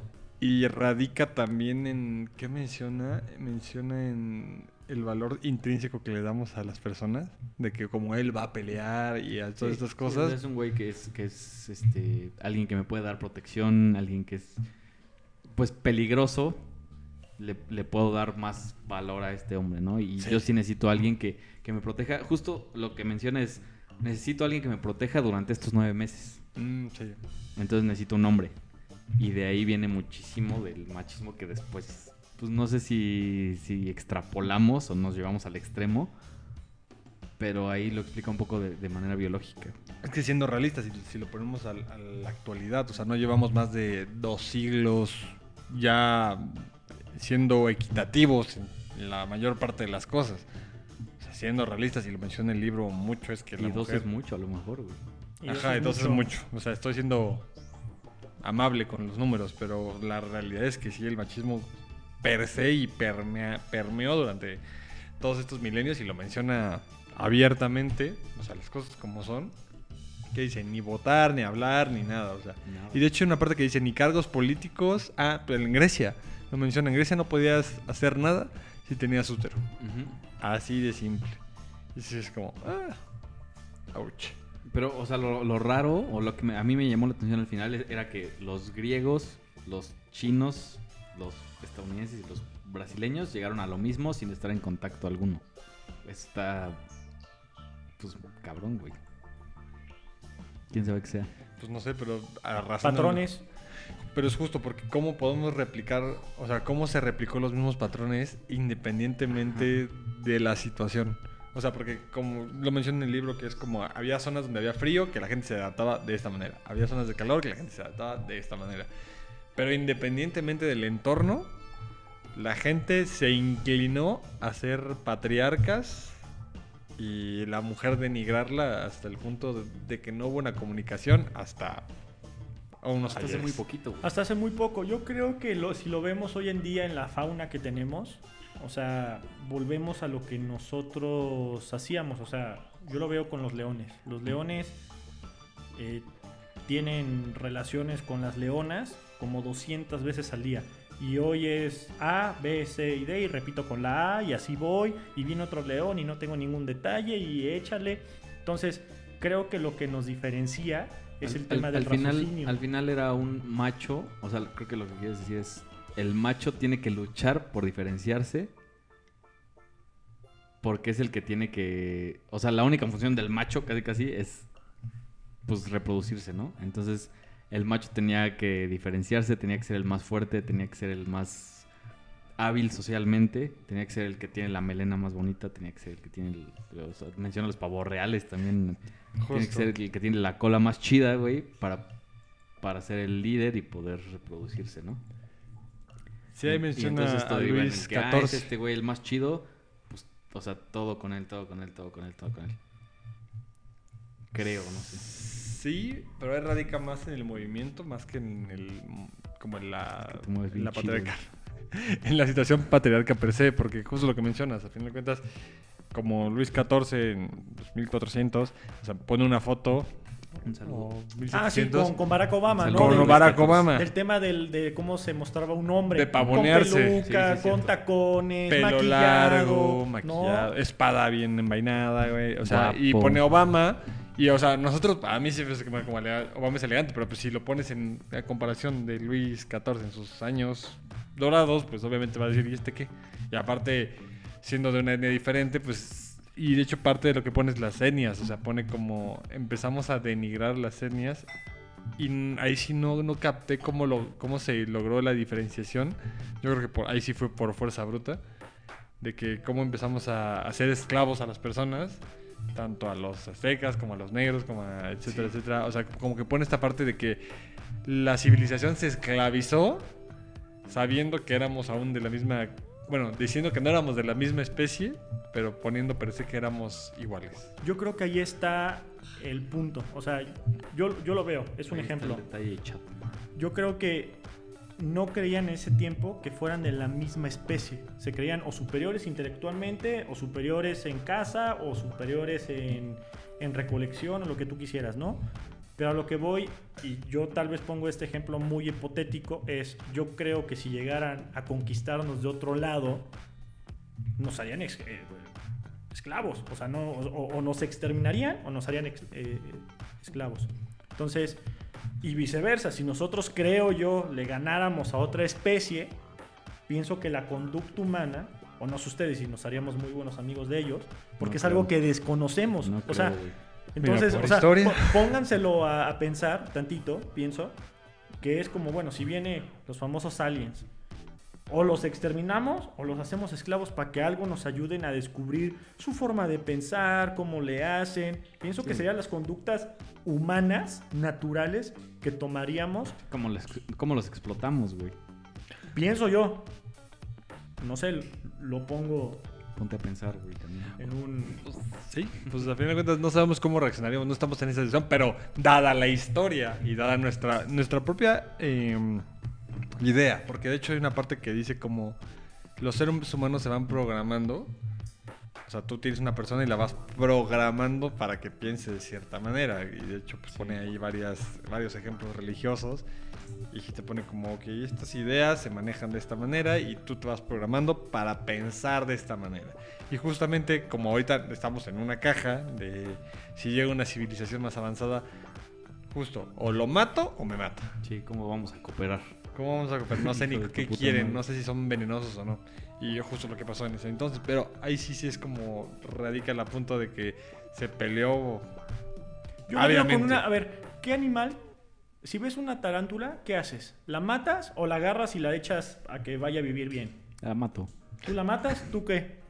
De tarántula, ¿qué tamaño? Si es que me Sí, es como. Si es así, Si es bebé, la agarro. Sin pedo. Ponlo, una, una grandecita así. ¿Es, es, ¿Es azul con rojo o no? Es Spidey Wadey. Pero ¿qué harías? Yo lo veo desde ahí. O sea, Como la casa. no, o sea, dices, Pues sí, ¿qué, es mudo, esto? me mudo a la o sea, verga. animales... O sea, sí, pero ahí, ahí viene una parte muy divertida que es eh, la el, ¿qué es? El miedo tiene que ver con la belleza. No me acuerdo Ah, cómo, va, cómo, va bien- cómo va la serie, pero por ejemplo, si ves, ajá, ves una tarántula, pues sí te sacas de onda. Pero si ves una mariposa es como, eh. O sea, el- Está fácil. la belleza tiene que ver con los estándares de cómo reaccionas. No me acuerdo bien cómo va la frase, pero tiene que ver. Algo feo es más amenazante. Ajá. O sea, entre más feo, más amenazante. Y la belleza tiene estándares y es, su- y es subjetivo, porque ahí sí viene la parte de, de que, o sea, si es algo bonito, fue un perro o una nutria. O sea, puedes, ah, por ejemplo, un ornitorrinco. ¿Y Perry? Y Perry. El ornitorrinco es venenoso, pero lo ves bonito y es como, ah, no pasa nada. Entonces- ¿Cierto? Sí, güey. Sí. Entonces es como, o sea, el, el ornitorrinco per se es venenoso y es peligroso para el ser humano, pero como tiene estándares de belleza y estamos acostumbrados a los estándares de belleza, por ejemplo, si nos vinieran a conquistar unos aliens eh, Bonitos. bonitos, pues no te espantas, pero si llega alguien como E.T., A ver, pues. que está... Órale, pues, necia. si alguien como llega E.T., pues sí los extermina. Los aliens viendo el podcast. Ya nos descubriste. ya nos exhibiste. ¿Pero es E.T. con peluca o sin peluca? Sí. Sin O peluca, Con, sin con su hoodie, con su hoodie o sin su Güey, yo hoodie. tenía miedo de E.T., güey. en la canasta o sin canasta. ¿En la canasta o fuera de la canasta? O ya cuando está en el río, güey. Todo bien pinche frío ya. Ese hombre ya está muerto. Ay, ese alien ya está muerto. Nada más no le ven eso. Pero sí, o sea, Nomás son no estándares le de avisado. Y también creo que eh, como en la página 150, 200 por ahí, empieza a hablar como... lo- Entre las 100 y las 400. 50. En entre la momento. 1 y la 400 Oye, entre el menciona lo índice y siguiente. el epílogo. Menciona lo siguiente, Ay. ¿no? Ahí les va. Como, Y cito. y cito textualmente. este dilema de que la sociedad dicta conductas. Sí. ¿no? Es bueno hacer esto, es bueno hacer el otro. O sea, hoy en día sabemos que es malo robar Claro. porque la sociedad nos, los da- nos- nos lo ha dictado. ¿no? Pero si la sociedad nos dictara, oye, es bueno ir a casa ajena y de buena suerte, si nos hubieran educado así, nos hubieran dicho, y de buena suerte llevarse algo de la casa, Me llevo el piano, dice. nos llamamos este precioso, el precioso piano, ¿no? Como Chabelo. Ni lo ocupas. La gata fix. ¿no? ¿Quieres la cama? Un saludo, El. Un sillón. Pero puede ser que si la cultura humana nos hubiera dicho, oye, te tienes que llevar algo de cada lugar que visites porque te da buena suerte por alguna razón, y menciona, el- hablando del tema de, de religión, que el tocar madera no significa que te va a quitar mala suerte, pero ¿por qué lo hacemos? Porque Costumbre. alguien dijo, tocar madera es bueno, y uno dice, yo no creo, pero por si las moscas, Por si, por si. lo toco, Yo sí buscando ¿no? madera, güey. Pero vuelve- volvemos a decir estas conductas humanas que nos vienen dictando que no necesariamente sean lo, pues, lo correcto. Yo no sé si en millones de años digan, es que robar es bueno, entre comillas, ¿no? De que, oye, te tienes que llevar la salsa valentina cada vez que vayas, o una salsa cada vez que llegues a una casa. Y si vienes repitiendo esto, pues lo vas a hacer. Todo bien. Claro. Ah, bueno, sí trajo su Valentina. No hay pedo. Ahí está. Es de fiar. Valentina, Es de fiar. Ya su me estaba espantando, Valentina, Sí. Pues a fin de cuentas es tema de lo que lo platicamos, es eh, esta mentalidad de que te programas, es como la idea de, de Estados Unidos que tiene de que tiene que salvar el mundo.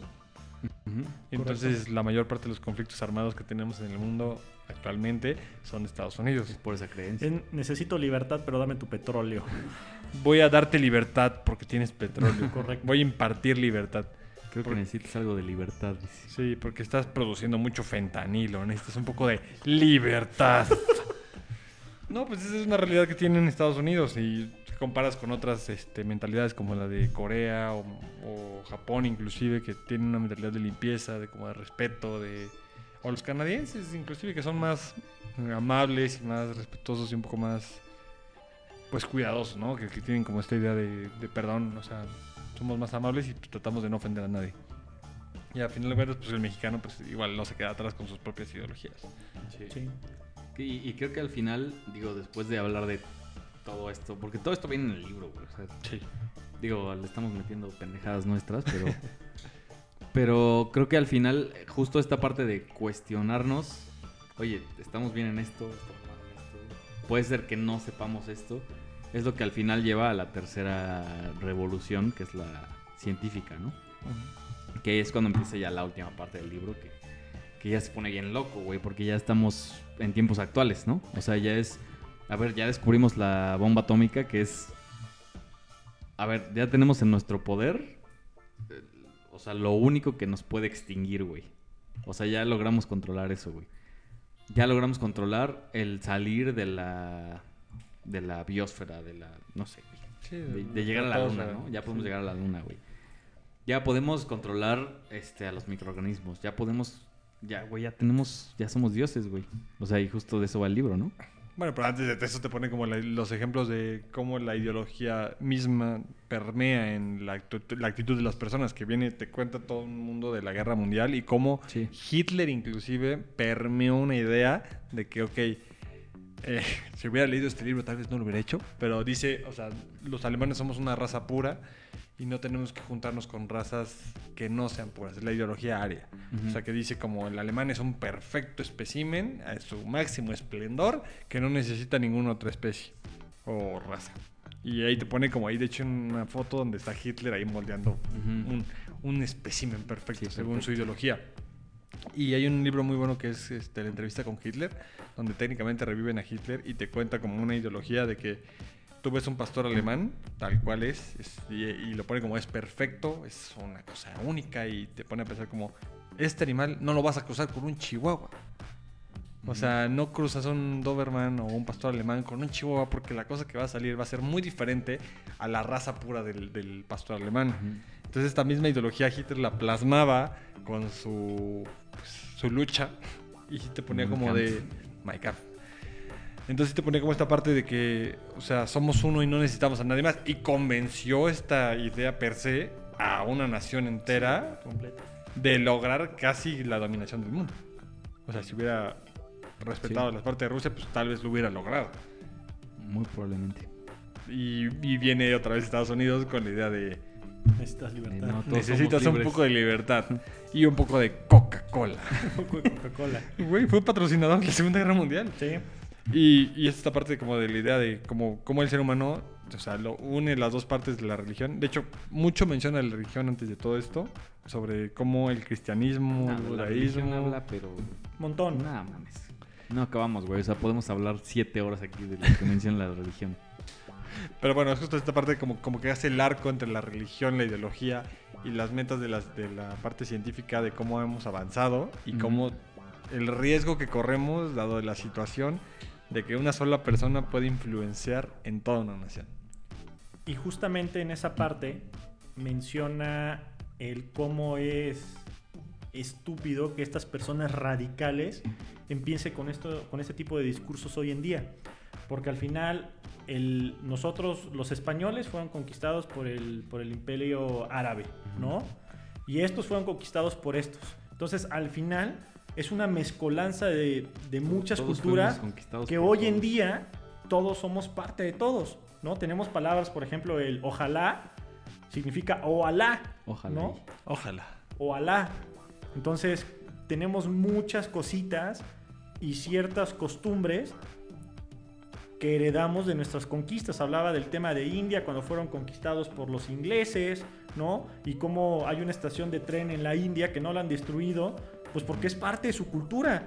Y luego habla del Taj Mahal también, que porque fue un tema de la, de la cul- del imperio árabe también. Sí, y cómo... que justo dice, ah, ah, te quieres deshacer Ah, te de- quieres deshacer, de pues todo". destruye todo, pero en verdad no seas medias tintas. O sea, si en verdad crees que eres único, define por qué y destruye todo lo que no te pertenezca como civilización.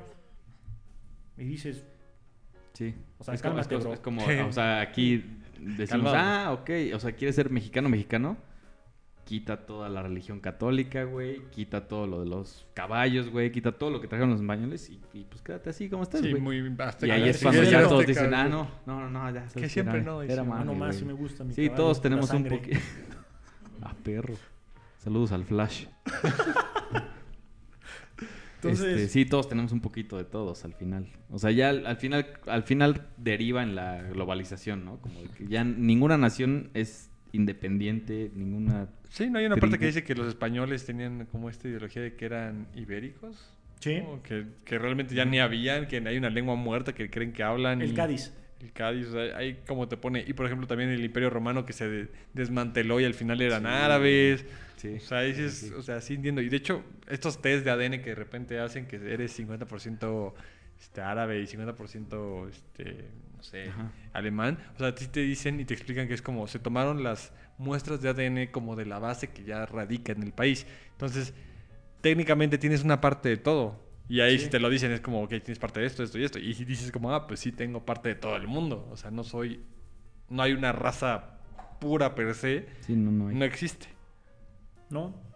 No, y creo que el ejemplo que dices me viene mucho a la mente, ¿no? Un- hubo un comercial, no sé si de Taco Bell o algo así, que le decían a, a los, a los gringos, ¿no? Que decían, Ese nada más en la televisión por cable, bro.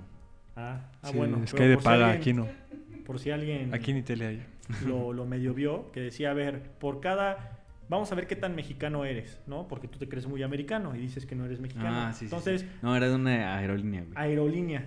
Entonces, entre, entre más mexicano seas, es tu descuento para tu siguiente vuelo, ¿no? Y mucha Ay, gente suple, su- sombrero super, super redneck, que se le, sí se le dice super americano, de que güero, Sí. jodas, o... Decían, yo soy 90% No, gringo, güey, me va a tocar el 90% de descuento. Claro, ¿no? Y de repente, bolas, ¿no? 40% mexican y todos, ¿what? ¿Pero por qué? O sea, ¿cómo?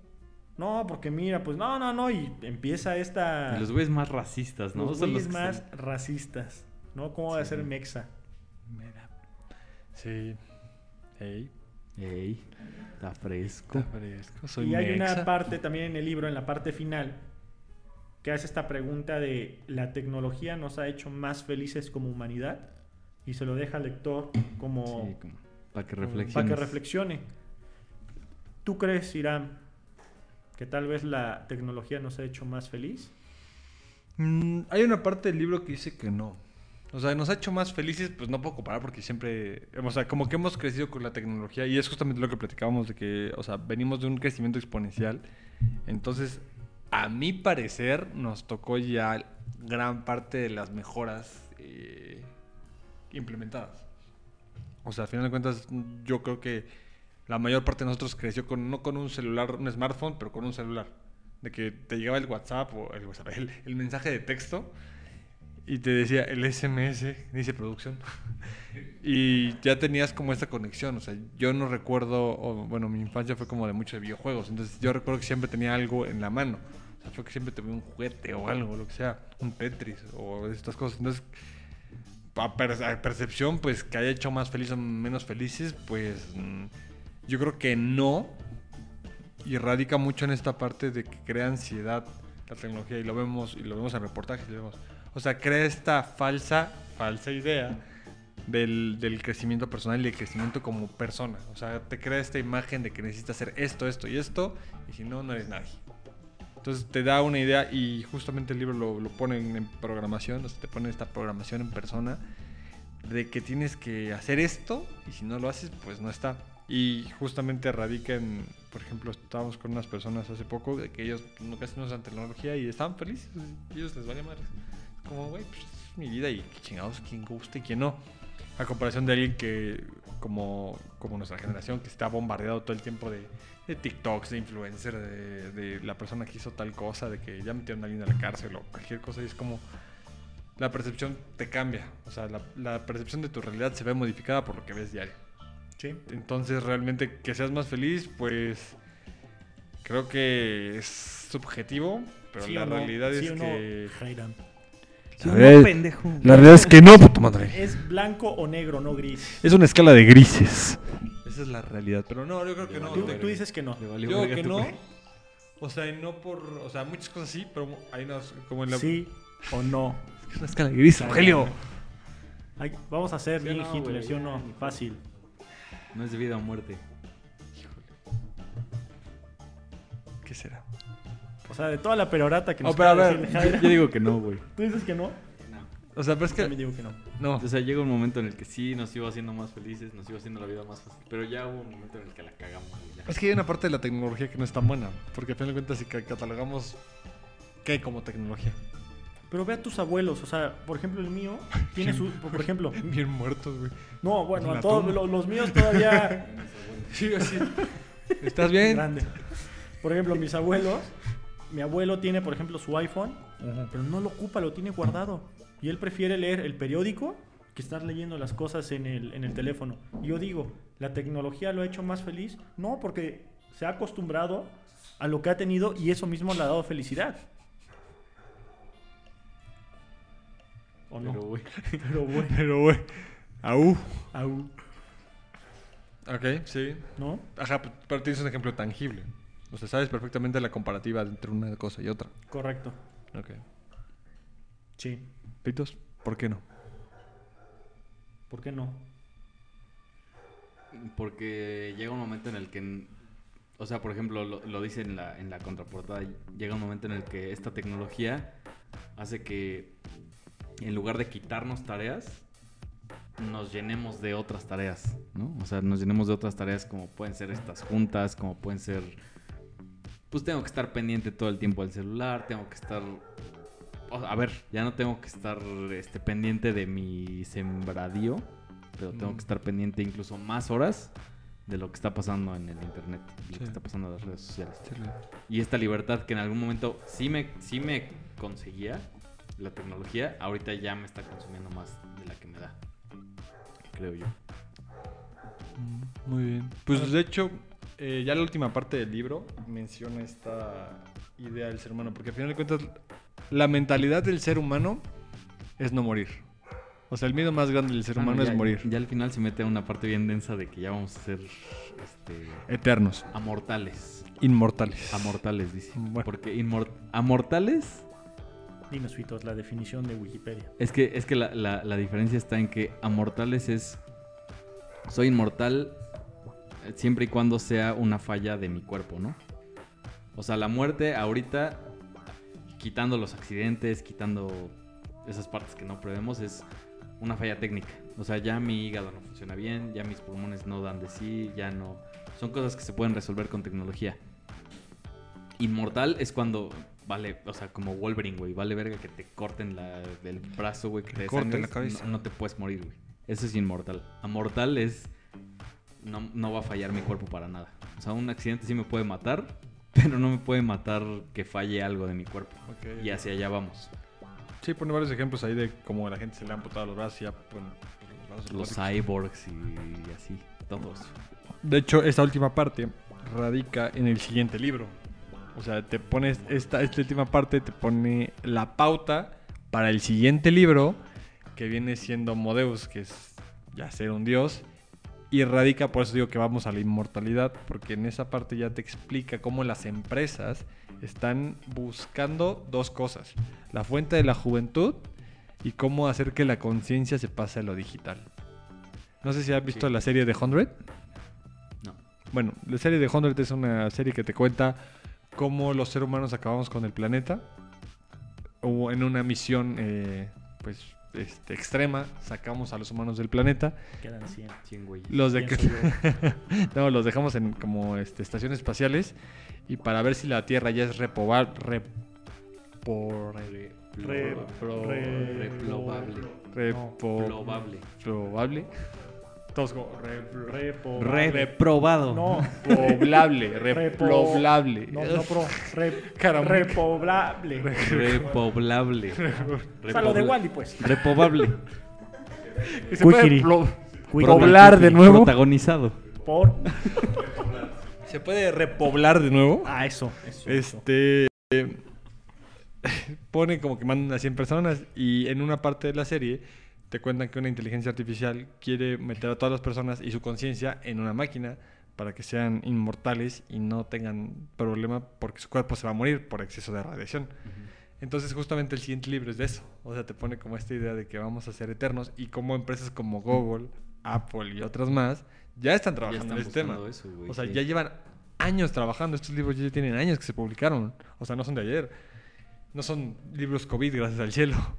Pero sí es como, sí te ponen esta idea de que vamos a trascender. Estamos yendo hacia allá. O estamos trascendiendo, justamente. O sea, la realidad virtual no se queda atrás. De hecho, no sé si vieron la noticia de que hace poco una chava este, que tiene estas páginas de azules hizo que su conciencia, bueno, que una inteligencia artificial copiara su, su manera de contestar y su voz para que ella pudiera tener fans que pudieran hablar con la inteligencia artificial que No. técnicamente simulara ser ella.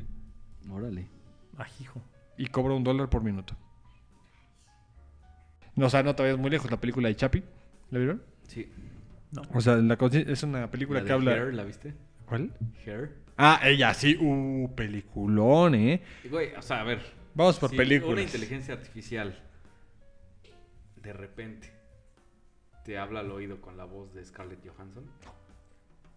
Pues no mames, claro que te enamoras, güey. No, independientemente, o sea, pero ponte a pensar las personas que sí vivieron esta idea de la pandemia, de que sí estuvieron encerrados. O sea, de repente todas las mañanas alguien con una voz bonita te dice, oye, ¿cómo estás? ¿Y Hola, cómo has estado? Oye, ya salió esta madre, es el capítulo nuevo que te gusta, güey, ¿no? Sí, Y- o sea. Que te trate como quieres. Oye, al rato vete a comer aquí porque hay una promoción. No mames. Poca madre. O sea, lo mismo que el episodio de Black Mirror cuando contrata a este chatbot que le, que, que le empieza a contestar como su novio. Mm, O sea, igualito. cierto. O sea, que contrata ya a una persona y, a- y hacia allá vamos. Que es lo que parte dice. O sea, le- la, la tecnología está avanzando tanto. Hacia allá va, güey. No te vayas muy lejos. ChatGPT, o sea, te vas o... El nuevo que es el BART de Saludos, Google. Saludos a ChatGPT. O sea, entonces, Nos está viendo seguramente. Ya no está Analizando. analizando la voz. sí, copiando contraportada podcast. Pero realmente va por allá. Entonces, pues bueno, ahí acaba el libro. Realmente ya te pone como la- Sí, el no, ya. inicio de la tecnología Posibilidades para el futuro te da, pero para que... Para pensar de 10 mil. para pensar. Para pensar. No sé si quieran tocar otro punto antes de, de hacer el cierre. Hay uno que se los pongo sobre la mesa y también a los que nos van a estar oyendo y viendo, A ver, ahí les va la pregunta. que plantea cuando uno empieza a tener ciertos lujos, es decir, si antes comías arroz y ahorita comes carne, te acostumbras a los lujos. Pero el, el autor pone como esta pregunta de si es cierto o no. Lo asegura mucho en el sentido de que dice, cuando te acostumbras a los lujos, ya no se vuelve un lujo, se vuelve una necesidad para siempre alcanzar ese lujo que ya te dio. Una base. ¿no? Pasas, pasas Es una base, o sea, pasas un de- poco de agradecerlo, A decir, esta es mi base. de aquí parto. Y la verdad yo siento que sí, pero depende el contexto social que tengas hoy en día. Sí. O Pues, sea, o sea, yo creo que, va- la neta, yo creo que va más allá del contexto. O sea, siempre aplica. sí. Yo Y- creo que siempre aplica, o sea, decir... No sé, o sea, si, si te empiezas a dar un gustito, güey, así de que, ¿sabes qué? A partir de ahora ya nunca más voy a comer arroz, güey. Ahora voy a comer siempre unos bongles. El sin huesos. Se va a comer el sin huesos. Y qué rico. Pero tal vez... Qué rico. Se dice y no o- pasa o- nada. o tal vez... Y ya cada que no me como el sin hueso, ya me emputo, güey. O lo podemos ver, yo me acuerdo mucho cuando esta- éramos estudiantes, Ya me va a balconear, güey. que íbamos al, al, al sushito en el martes 2x1 Ándale, güey. y Sí. que íbamos mucho, literal mucho en la, en la universidad y que hoy en día que pues ya trabajamos, tenemos cierto poder adquisitivo para poder eh, gastar en otro tipo de sushi, tal vez no, pues no top o tal vez sí, Puro sushi ni Seven, dice. Pero para nosotros tal vez cuando nos volvemos a ver ya no es, oye vamos al sushito que antes nos encantaba. La última vez que fuimos a un sushi fuimos al a este del Amorcito corazón. Amorcito Corazón. Y ya no escogimos, sea Amorcito. que sea bueno o no, pero ya no escoges lo que antes solías comer, pues demasiado cada martes, porque eso Claro. como estudiante te Sí, llenaba. era, pero- era- era un ya- lujo. Era un ya no lujo, como para latas de atún. era un lujo. Ya como cereal. ya, Ya, ya ahorita ya voy al sushito y me encabrono. hasta yo digo, oye, del sushito. Jorge, si vas a pedir algo que no sea del sushito, pero bueno. No, sí, que sea del sushito y que sea un Para que se Un recuerde. por Japón. Oye, Japón sin aguacate. Cosas que me mantienen humilde. Comer del sushito. Ah, Sí, sí entiendo esa parte de lo que dices de la necesidad. Y bueno, de ahí parte, una parte que no platicamos y Pero, creo que pero, ya está a, de más. espera, a- a ver, pa- pasa también en las relaciones, güey. Ah, o sea, claro. O sea, loco. o sea, creo que sí. Alguien te empieza a dar lo que al principio es un gusto, güey, ¿no? O sea, sabes, alguien, alguien te empieza a decir. No sé, güey, empiezas a salir con alguien y te, y te empieza a decir, oye, ¿y, y cómo estás? ¿No? Y al principio dices, ah, cabrón. Está chido esto, güey, ¿no? Como que como estoy, güey, pues te voy a decir cómo estoy. Pero después, o sea, no sé, empiezas a salir más con esta persona, güey, empiezas ya a tener una relación formal. Y de, y de repente no te pregunta, güey. O sea, no te pregunta esto de cómo estás. Dices, ah, cabrón. O sea, ajá, ¿por qué esta atención que antes era ya, ya una base? Porque ahorita no me la estás dando, güey. O sea, ya es. Ya si no me la das, algo que yo antes ni te pedía, si no me lo das, ya me encabrono, güey. O sea, ¿en qué momento? enojado. Está raro, es- está raro porque muchas veces en la historia pasó algo de ser una, un lujo, algo ya necesario. güey. Llámese política, llámese lo que sea, güey. O sea, incluso el tipo de alimentación. Sí pasa, creo que en cualquier aspecto que tú me menciones, pasa esto de que antes era un lujo, ahora es una necesidad. Para mí en las relaciones es clarísimo, güey. O sea, te acostumbras a que alguien te trate bien. Sí. Etcétera. Por ejemplo, ¿qué, qué, qué lujo tendrían ustedes que ya no pueden dejar? Por- Qué lujo. voy a empezar yo y les voy a dar tal vez un, un contexto. Mm. Yo tal vez... Jorge. El Jorge. La producción. El Jorge en la, producción. Ya, ya. Eh, No la puedo Dejó de ser un lujo ahorita, ya es algo necesario. Ya, ya es parte de este, este necesidad. estándar. Oh. Un- una necesidad que ahora tienes, Siram, que antes era un lujo. Ey. Necesidad. Aparte de Contraportada Podcast. Yo soy muy humilde, yo frijoles y arroz. Aquí tenemos el piano de 300 mil pesos para su información, ¿no? Ahorita lo golpeé con mi silla y... Ya bajó su precio. Ya bajó Tuvimos, su precio. tuvimos que cortar. Devaluación. Como el dólar. Pues mira, yo creo que, como dice Rogelio, más que el, el hecho de tener una marca de teléfono, el teléfono en sí. O sea, como que siempre estar conectado, porque a fin de cuentas, casi todo lo que hago relacionado a mi día a día está en el teléfono. Llámese YouTube, llámese Spotify, llámese. Eh, no sé, Crunchyroll, Netflix, Spotify, Disney. o sea, Ah, fan del anime. Ah, fine. de los dibujitos. El Facebook, ¿no? Del Facebook. El más, FaceTube. Del Facebook. Del tutuf. De Instagram. O sea, yo creo que más que nada es como el hecho de tener un, El un smartphone, o sea, algo conectado. Que ya es una necesidad, que, que es lo que, que es lo que platicaba hace rato. O sea, a fin de cuentas nosotros nacimos con la tecnología y el teléfono te da toda esta parte de la conexión. Entonces ya realmente sí lo he hecho, he hecho como pausas de la tecnología, pero llega un punto donde se vuelve como hasta hasta te da ansiedad de no tenerlo. Una cuando cerré cuando cerré mi Instagram a principios de año, Que nos llegaron muchos mensajes a Contraportada, ¿eh? De que, ¿dónde está Irán? ¿Dónde güey?" está Jaira? pura Sí, sí, me acuerdo. Entonces decía como, güey, o sea, sí puedes vivir sin él, pero te da mucha más facilidad de conectarte cuando lo tienes. Entonces creo que más que nada el teléfono, el teléfono inteligente. Y lo datos. sustituyó por su iPad Pro que trae ahorita. No es mía, es, del Audiencia. Jorge, es de la Sí producción. deja, sí deja. Es de la producción. Producción. Pues sí. ¿Y tú, Pitos? Bueno, y el agua caliente. Yo no, amo yo, el agua no, caliente. yo- No, yo ya lo dije, güey. O sea, el transporte. O sea, ¿Transporte? el, el- el tener un coche Ajá. propio, güey. A mí es lo que más. Ahorita yo digo, puta madre. O sea, sí tengo que tenerlo, güey. O sea, más allá del teléfono, más allá de, de los restaurantes de cinco estrellas, güey. Michelin. Michelin. Creo que la parte del transporte, güey. O sea, en algún momento fue un, pues sí, un lujo tenerlo para mí solo y ahorita no, no, pues sí, no podría vivir sin esa madre. O sea, creo que sí es muy de la naturaleza humana acostumbrarte, mal acostumbrarte muy rápido a un lujo. Ok. O sea, digo, por mucho tiempo usé el transporte público. Digo, en México está. Es interesante. ¿Crees que radique más entre nosotros que eh, nuestro sistema público es malo? Sí. ¿O que realmente ne- necesitamos un carro en general? No, creo que sí, el sistema público es, es malo. Porque, bueno, porque, sí. porque, o sea, he, he estado en otras ciudades en los que las, el transporte público es bueno y, pues, ni, Ey. ni puta madre. ey. Y, Joder, o sea, la neta ni te acuerdas del coche, güey. O sea, sí, sí es algo que puedes usar muy cómodamente. ok. Pues va. Pero Pero es siento lujo. que cuando es la necesidad de ocuparlo, aunque sea malo, porque no te alcanza para algo más, lo ocupas. Pues tienes que. O sea, Tienes no es como que. que te O esperes sea, a ver un- si llegas un- caminando. Sí, o de que una persona que se tiene que trasladar desde Metepec a su trabajo en Ciudad de México, que normalmente sí sucede que se hace dos horas, Huixquilucan, ¿no?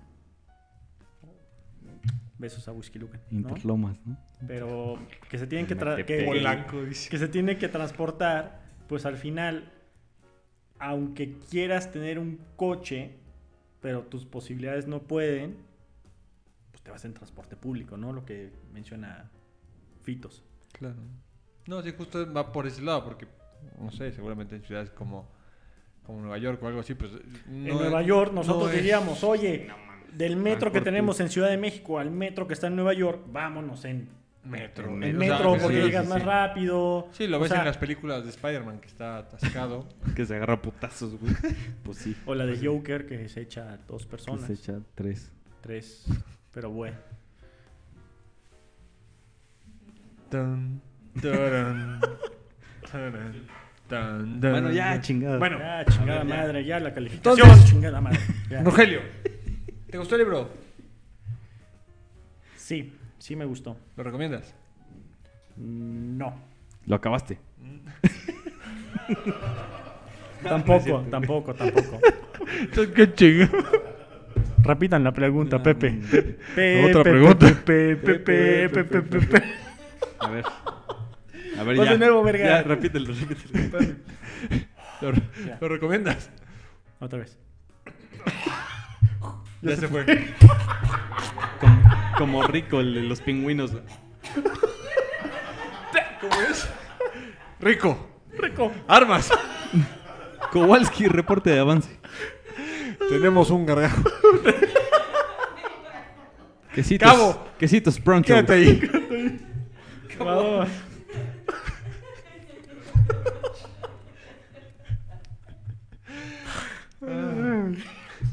También pendejos. Se pasan de lanza. Esos pingüinos, güey. Gorditos y bonitos. ¿Ya pidieron algo, sí o no? No. Dice ¿Para acá, verde. neta? No, pues unos tacos, bueno. Rogelio, Rogelio. recomiendas el libro. Basta, Rogelio. Basta. Tu, tu, tu, tu, tu. Güey, hay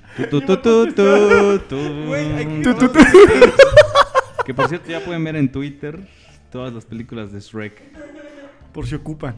Por si. Se los Por si, por si. Pasa Rogelio. Vas de nuevo, Jaira. Dame entrada. Pues sí, ya. Ya vamos al- al- a la conclusión. Tu recomendación. Sí y no. ¿Por qué? A ver, a ver. Ah, caray. Rogelio. ¿Sí o no? Esta pregunta es muy simple. Basta, Rogelio. Muy bien. No hay escala No. de gris. No. ¿Por qué no? No. Creo que es el. Si fuera el primer libro que yo recomendara, o sea, para una persona que apenas está leyendo, diría que no. porque trae muchos datos, está en, en Arial 3, 450 páginas, o sea, está muy braille. pesado. Está muy pesado, güey. Está muy pesado, ¿no? Pero si ya fueras una persona como ustedes, en verdad, que leen mucho, Gracias. gracias. yo sí lo recomendaría. Y más si son curiosos en estos temas de, de no quedarse con la duda o que siempre se están preguntando el por qué. De bisexuales, porque también el libro lo menciona. Sí, de hecho, ¿no? Bien curiosos. Bicuriosos. Vi curioso. Sí lo recomendaría. Entonces, de entrada yo diría que no, porque está muy pesado. Pero está bueno, pero Bueno, no. Independiente Sí, de eso, calificación. Tres. 3. Tres. ¿Sólido 3? Sólido tres. O menguando. No, sólido tres. O con ganas de experimentar. dice. Ya, Sólido. está, ya está coqueteando contigo, güey, creo. Sí. No voy a caer Sí, ¿no? en sus juegos. No voy a caer en provocaciones. No voy a caer en provocaciones. Sí. Es parte de la oposición. Tú sabes, ¿eh, pendejos? Te animas, ¿no? No, no me animo. Ah, bueno. De pendejo dice. Fitos, ¿Qué? ¿qué opinas del libro? Me mamó, güey. Me mamó, pero no lo recomendaría justo por lo mismo que, que dice Roger. O sea, está muy pesado. No sé, güey. O sea, para, na- para nada, para nada. Para nada es un Para libro nada. con el que deberías o podrías incluso empezar. O sea, es... Creo que la primera mitad es muy amigable. Es, ah, sí, vamos a hablar de los cavernícolas, vamos a hablar de, de la prehistoria, vamos a hablar de la evolución, de Esponja Gar, de la era de hielo de Manny, güey, Sith, etcétera. Esa, esa está muy, pa- muy padre, güey. O sea, esa sí- eh, incluso creo que la primera mitad sí la recomendaría. La, se- la segunda mitad está pesadísima, güey. O sea, la neta sí la sentí. Tienes que estar al 100, tienes que. O sea, no puedes leerlo antes de dormir ya que tienes sueño. O sea, sí tienes que estar al 100, güey. Tienes que estar en tu prime para leer este libro, güey. Porque sí está pesado. Güey. Entonces, por eso no lo recomendaría. Algo que dice en el libro que no mencionamos es parte de la memoria. Que cuando el cerebro se satura de memoria, se duerme. Sí. Y eso es lo que dices, güey. Eso es lo que te pasa que cuando estás leyendo esa parte. Así, de repente. Pues justo. Pero. Güey, es shutdown. Sí. Lees una Sí. página y. O sea, hay, hay novelas, hay cuentos que puedes leer así de que, ay, antes de dormir me echo un ratillo, güey. Aquí, te echas media página de esta madre, güey. Nah, Sí, te quedas no. jetón, güey. azotas como. Ti- Tienes que estar Sí. así en, en- no, no, no, al debes 100. de estar bien Sí concentrado. me pasó, güey. Sí, sí está pesado. No, sí está muy pesado, sí está muy Entonces- pesado. Está padre, pero... Pero no, no deja de encantarme el libro, güey. O sea, al Correcto. libro yo le pongo un 5, güey. ¿Cinco? Sí, sí, sí, sí. Está muy chido. Está muy chido. ¿Tú? Es un buen libro. eh, tiene mucha información, demasiada. Justo como mencionas, de hecho, hubo partes donde en mi mente seguía leyendo y tenía los ojos cerrados. De repente ya estaba soñando, ¿no? Sí, güey, yo así de- Güey, también me pasó. Y yo dije, Estaba espérate, soñando espérate. despierto. Güey, yo pensando, y, y en Futurama pasó, pero dije, espérate, este no es el libro. De repente decía, y la queso. La queso. Me despertaba y estaba en la página 300. ¿Cómo fue esto? En la página 6. Güey, sí me pasó, me pasó mucho. Sí. que leía y leía y de repente, y ya cuando llegué a la parte de la memoria dije, ah, es biológico. Es biológico, Ah. Epa, epa, epa. No pedo más, sí, sí estaba programado. Así estamos programados. Entonces dije como, Calificación, Jairam. Calificación de un 4. Un 4. De- Lo que no me gustó fue justamente esto que mencionas. O sea, le da mucha, mucho énfasis a la prehistoria. O a la parte de los neandertales y la parte de del sapiens. Que deja fuera a lo que realmente plasma. Porque lo dice en el libro múltiples veces. O sea, al final de cuentas, estas son teorías, son imaginación, son un poco de cosecha, un poco de lo que tenemos, un poco de datos, un poco de no donde realmente pues son suposiciones y teorías. Realmente no sabemos si la Tierra tiene 13 millones de años, no sabemos si hace 2000 años estuvo o no estuvo, o sea, si los sumerios o Gilgamesh, el proyecto de Gilgamesh se armó o no se armó. O sea, como que sí te ponen varias partes que dices como, eh, ok, parte me lo compro, parte que no. Hay una parte que dice que los animales eran como nuestros aliados, pero hay una parte que dice una anciana de 80 años tenía un perro al lado de 5 meses. Es como, a ver, espérate, entonces ¿a qué estamos jugando? O sea, ¿sí Ponte se murió acuerdo. con el niño o nada más lo agarraron, lo mataron como los egipcios? Entonces, como dices, güey, o sea, sí, Sí. entiendo que hay que su- suponer y hay que hacer conjeturas, pero creo que la parte que ya tenemos documentada sería la que deberías darle más contexto. Ok. Entonces, como que sí Ah, digo, perro. güey, o sea, sí está bien. O sea, nos gustaron partes diferentes, güey. Gran análisis. No, y es que el problema es que, a fin de cuentas, como ya leí el siguiente libro, que son Modeus, entonces Puta, perdón, güey. no vine preparado. No, o sea, como que te da este, este contexto de que sí se, se explayó mucho en este libro para dejarte la pauta para el siguiente, pero no te lo dice. O sea, como que se supone que lo vas a hacer porque ya conoces el autor. Y creo que es donde está mal. O sea, al final de cuentas, de hombres a dioses, es justo este, este, este último pedacito que te dice que tienes que crecer y que vamos a crecer como De humanidad. animales, adiós. Perdón, de animales y dioses. De que creces bueno. como, como inteligencia artificial y que vas a crecer como esta parte. Entonces creo que ahí es donde radica el problema porque no sigue una línea continua de permitirse los porcentajes del libro. O sea, te pone toda la parte de la historia, te explica mucho de la religión. Y en el siguiente libro, que yo creo que sería muy bueno volverte a traer para que le demos continuidad. Espérate tantito. Cabrón, déjale terminar. No, este, espérate, güey. déjame terminar este, ya te digo. Aún no mastica este. Va- van a ver, Ahora, van a ver, Primero mastica este y ya después vemos qué pedo. masticas el otro. van, van a ver este, este otro arco, esta otra perspectiva de- del autor, donde sí van a ver cómo, cómo los agradecimientos radican en ya la perspectiva personal del autor. Ok. Entonces, te genera un arco aquí muy bonito, donde en el otro radica otro concepto completamente diferente. Entonces, como que no, no permean las pautas del tiempo y el- la cantidad de texto que le dedica a una cosa con lo que le dedica a otra.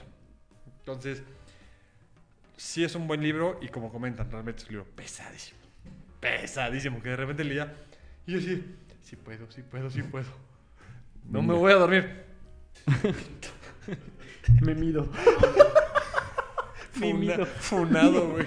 Ya me mimí. Güey, sí, güey, sí, hubo unas partes que decía, sí se puede, se puede, chavo. Muy repetitivo, tal vez, ¿no? De que hablaba de la religión y después te hablaba de cómo eran los ingleses, los hindús y Eso sí, volvía. Fíjate que peca- no- como que- tan peca de repetitivo. muchos ejemplos, güey. Pero sí Peca peca de de muchos saltos. Porque Sí, repetitivos este sí, este tenemos muchos, muchos ejemplos. Por ejemplo, como el de Range. El de. Range sí es súper Sí, repetitivo. repetitivo también. pero este es brinca, este es, el este es como, voy, Pum, pum, regreso, pum. voy, regreso. O sea, estoy aquí platicándote cómo está creciendo la cultura este, Inca. mesoamericana y la, la azteca, pero te voy a contar, son 13.000 años después, cómo se los chingaron, porque pues no sabían qué era el oro. Pero me voy a regresar a explicarte por qué los romanos hicieron el oro. Luego me voy a regresar otra vez a explicarte por qué India logró hacer su, su religión. Y te voy a regresar otra vez de cómo Lo rom- justifica, ¿no? O sea, a, a cada rato justifica el por qué actuamos así, pero porque en el pasado fue así. O sea, siempre justifica Pero a mí, el eh, actuar a mí eso hombre. fue lo que me gustó, güey. No, y está padre, pero el problema es que son Sí. tantos saltos que es demasiada información, y justo lo dice el libro, es demasiada información que tienes de dos sopas, o te, te atrofias o te duermes.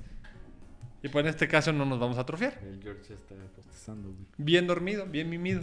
El George ya, ya dijo 20 minutos, ya van media hora. Decían Ya, que una sí, hora sí, y ya van tres. Pero es justo eso, como que hay muchos saltos y entre tanta información que te que justamente va despertando estas conexiones que dicen como, ah, no ma, tiene sentido, ah, no ma, tiene sentido. Te abre un panorama, pero esa misma panorama te genera cierto gasto de energía y dices, Sí, voy a procesar esto en mi sueño. Mimido. Y, y, Mimido. y Y a mimir. terminar, pero También, ya. pero, Pero ya. ya. También creo que, que a mí lo que me gustó del libro es que había partes que en verdad me enganchaban. El tema de la costumbre, el tema de la religión, el tema de las, de la, de las leyes, el tema de la evolución eh, científica de ciertas partes, pero había muchas partes muertas que al final yo decía, ah, Sí, sí, sí. no manches, una parte de otro, tres páginas que otro mismo. ejemplo. O sea, ya, brother, o sea, Ya, ya, gra- ya, o sea gracias Ya por la parte de Gilgamesh ya me vale ver. Claro, o que se murió la lengua. Cádiz, o sea, digo, pues ya está el castellano, da igual, ¿no? Sí.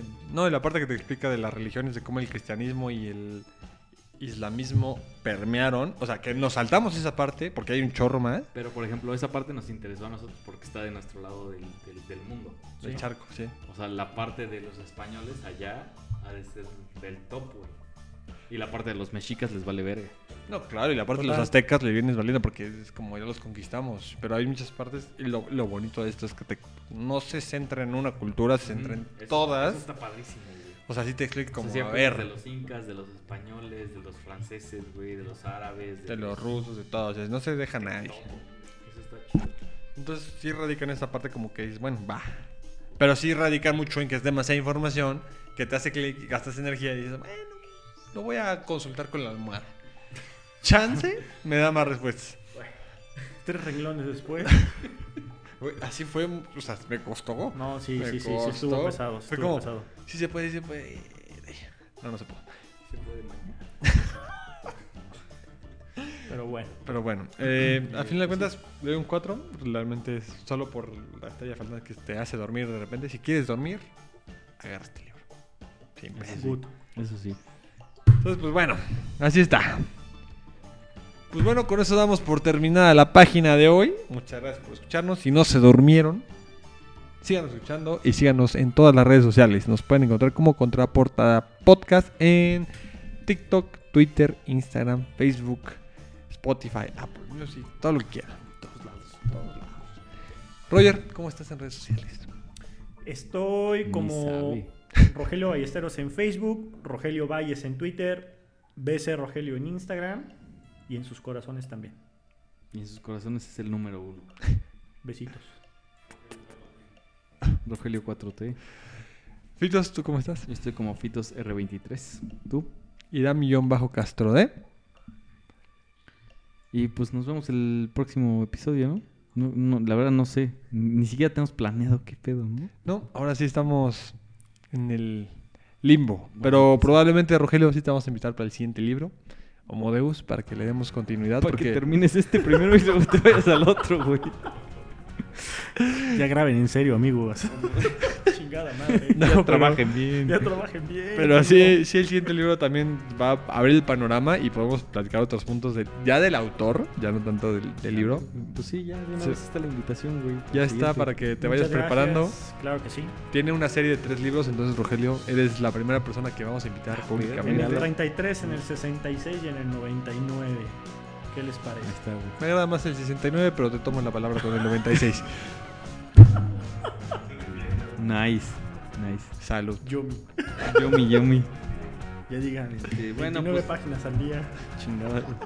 69 páginas al día. Hacen dos, Hacen qué 42 rico. libros al año. dice. No, Hacen no, qué no. rico libros al año. ya, Bueno. chingada, ya, pórtense serio.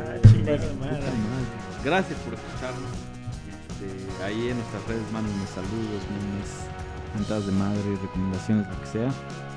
Muchas gracias por escucharnos y recuerden, amigos, que leer 10 páginas al día hacen dos libros al año. Chop, chop. chao, chao. Ole. Otra.